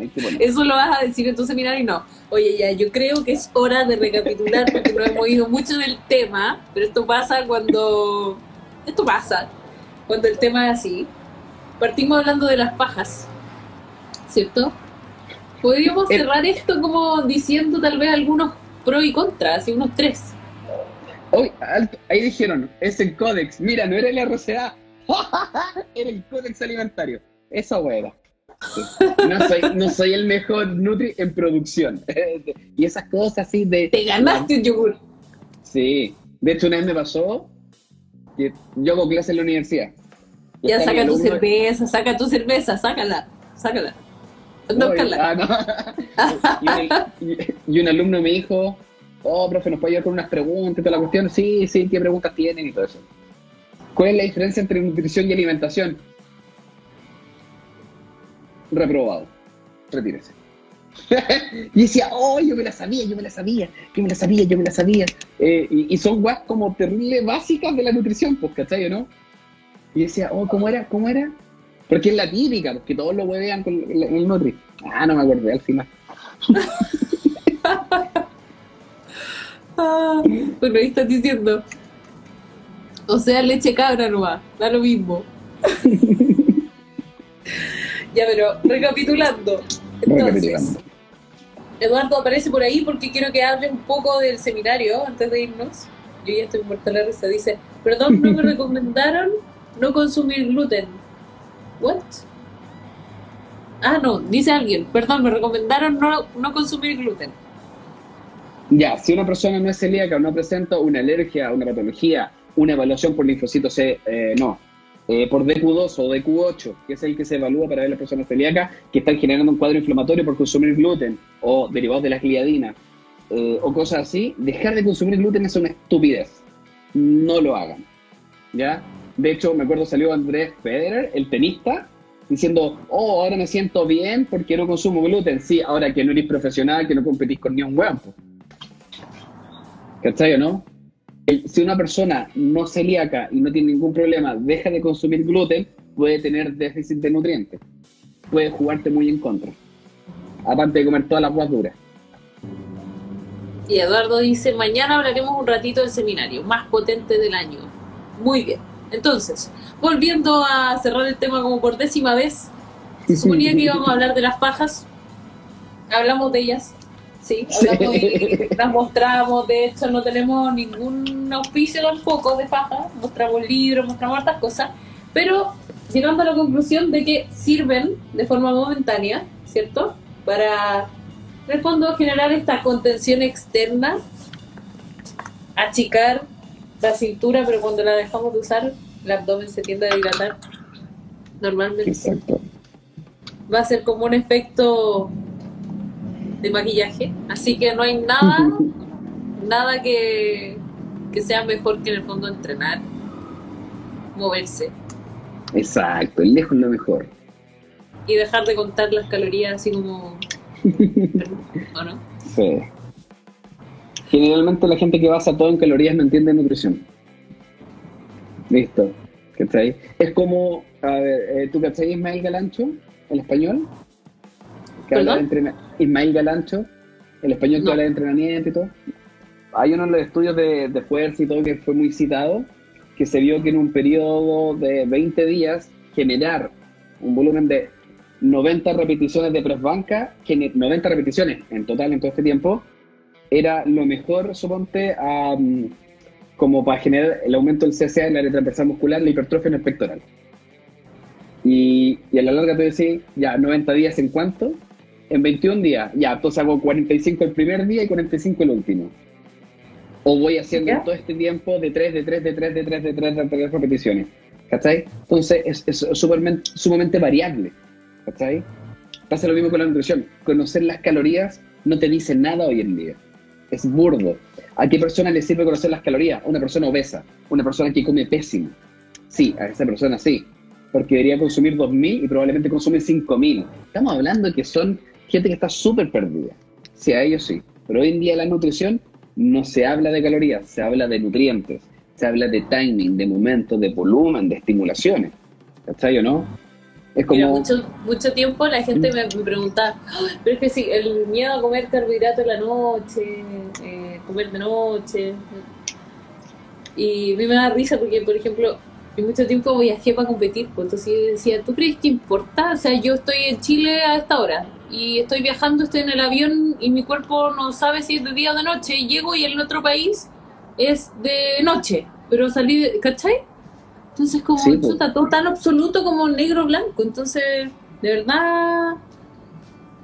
ex- No, sí, sí, es- de hecho eso es verdad. Existe el concepto de la crononutrición. Cómo, dependiendo del horario y tu funcionamiento corporal, se ven afectados algunos nutrientes. Algunos nutrientes, ¿cachai o no? No estamos hablando macronutrientes ni movimiento calórico. Tema súper importante. Cuando tú duermes, tú entras en la onda REM, que es el sueño profundo. En el momento de la onda REM es cuando tú generas estado de hipertrofia, tú controlas, tú recuperas, tú haces todo. Por ende, tener una cena penca, una cena de la punta patada de lechuga, va a hacer que el, el momento de hacer una recuperación en la onda REM sea paupérrima. Listo. ¿Cachai o no? Una cena rica, contundente, potencia la onda REM, te dispara la insulina, te baja la adrenalina, porque se contrarregulan. Dormís bacán, dormís mona. por años me miraban raro cuando iba a competir y comía, me gustaba comer harto carbo en la noche. O sea, dormía increíble. ¿Sí? Hasta ahora no, y mi- mis preparadores Es en ese momento me decían, bueno, hazlo, si te funciona, hazlo, pero al principio era como, no, y después, ¿te funciona? ¿cachai? Dormía a la raja, iba al baño el día siguiente, despertaba tranquila, ¿cachai? Entonces, mientras eso funcione, pero va a depender de la persona, como tú decís, va a depender de si es una persona obesa que tiene que en verdad eh, también como hacerse más consciente de eso, de esas idas a la, a la cocina que no cuentan. po. Muchas veces, no, si no comí nada, pero entre medio fue como tres completos, cuatro sacaditas de un chocolate, entonces ahí tal vez Sí. vale la pena. Eduardo hecho- dice, Álvaro, lamentablemente sí, es burdo basar la nutrición en calorías, pero es tan abierto que por eso tenemos estos pseudonutris ocupando fórmulas para todos sus alumnos igual. Exactamente, el copiar-pegar. De hecho, de, de lo que te decía recién, de esa cuestión de, la gente que va sacando chocolatito y va picoteando, eso, eso tiene una lógica acuática. acuática. De hecho, hoy día los había subido la historia y tiene que ver con la expresión de la leptina. Las personas con mayor grasa pueden tener una, hasta un nivel de resistencia. Tú, la, la grasa expresa la leptina que controla el apetito. Pero la leptina, claro, se dice, llega al cerebro y te controla el apetito. No, no, no es tan así. Llegan dos neuromarcadores en el cerebro. El CGRT y otro más, el CART. El CART te controla lo que tú comes, tú te sacias, tú dices, no quiero más. Pero el- la otra expresión eh, neuronal te habla de la búsqueda de la comida, ¿cachai? Los ratones que le hicieron como bloqueo son ratones knockout. Em, lo que hicieron es que le bloquearon el, el CART. Por ende, ellos no tenían hambre, pero sí tenían la necesidad de encontrar comida. Y la así buscaban y pillaban la comida y todo, pero no se la comían. ¿Cachai o no? Entonces, ¿a, a qué va esto? Son vías distintas, en fondo. ¿no? Exactamente. La leptina es una sola, pero estimula dos centros diferentes. Si tú querés controlar el picoteo y todo eso, cocina la comida. No la pidas. No vayas a comprar y que te llegue. Porque probablemente el camino de la leptina no va a marcar este segundo punto que, que tiene que ver con la recompensa mental. ¿Cachai o no? Cuando uno habla de recompensa existe del estímulo de placer en el cerebro. Y ese estímulo de placer del cerebro lo, lo genera este marcador estimulado por la leptina. Anda, compra, cocina, no pidas tu comida, cocina lo que tú necesitas y todo eso, y eso te va a generar un mejor marcador, te vas a saciar más que pedir comida, salir a comprar y andar pidiendo todo. ¿Cachai? Es heavy, porque sabes que eso que tú decís es tan aplicable, es como para todo, o sea, para el entrenamiento, para la rehabilitación, para la nutrición. Eh, la gente se ha ido alejando del- de lo placentero que pueden ser las actividades cotidianas, ¿cachai? Como comer, disfrutar como- el proceso. Ta, pero eso no existe.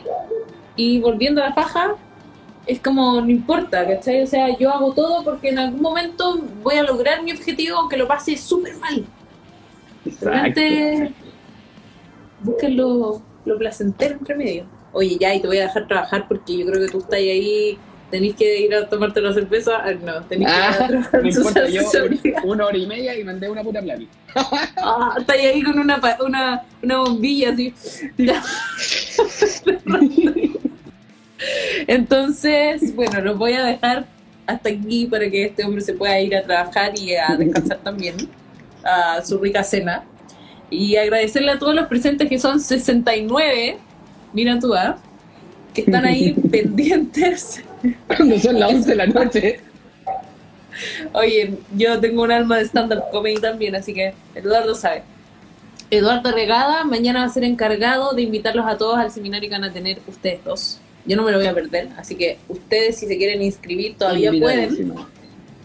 Y nada, si tienen preguntas, tal vez sería bueno dejar una opción de cajita preguntas, porque yo creo que aquí quedaron muchas con, de re- en relación a las pajas, la alimentación, entrenamiento, uf, así que, bueno, muchas, muchas gracias, yo lo pasé súper bien Yo también lo pillé. Muy bien. y espero que te vaya bien con la, com- con, no, ¿con qué era? Con el yogur, Con la con la- kombucha. Oye, a mí me encanta la kombucha, qué triste, pero yo no tomo chela, po, ¿viste? No soy parámetro, Exacto, una por otra. qué triste. Un beso enorme y nos vemos pronto. ¿Cómo decís tú? ¿Algo de High Ibra? Ah, sí, Hi Hydra. Siempre me Hydra. identifico con los malos. Está muy bien. Muy bien, me encanta. Chao, que estés súper bien. Nos vemos pronto. Éxito. Chao.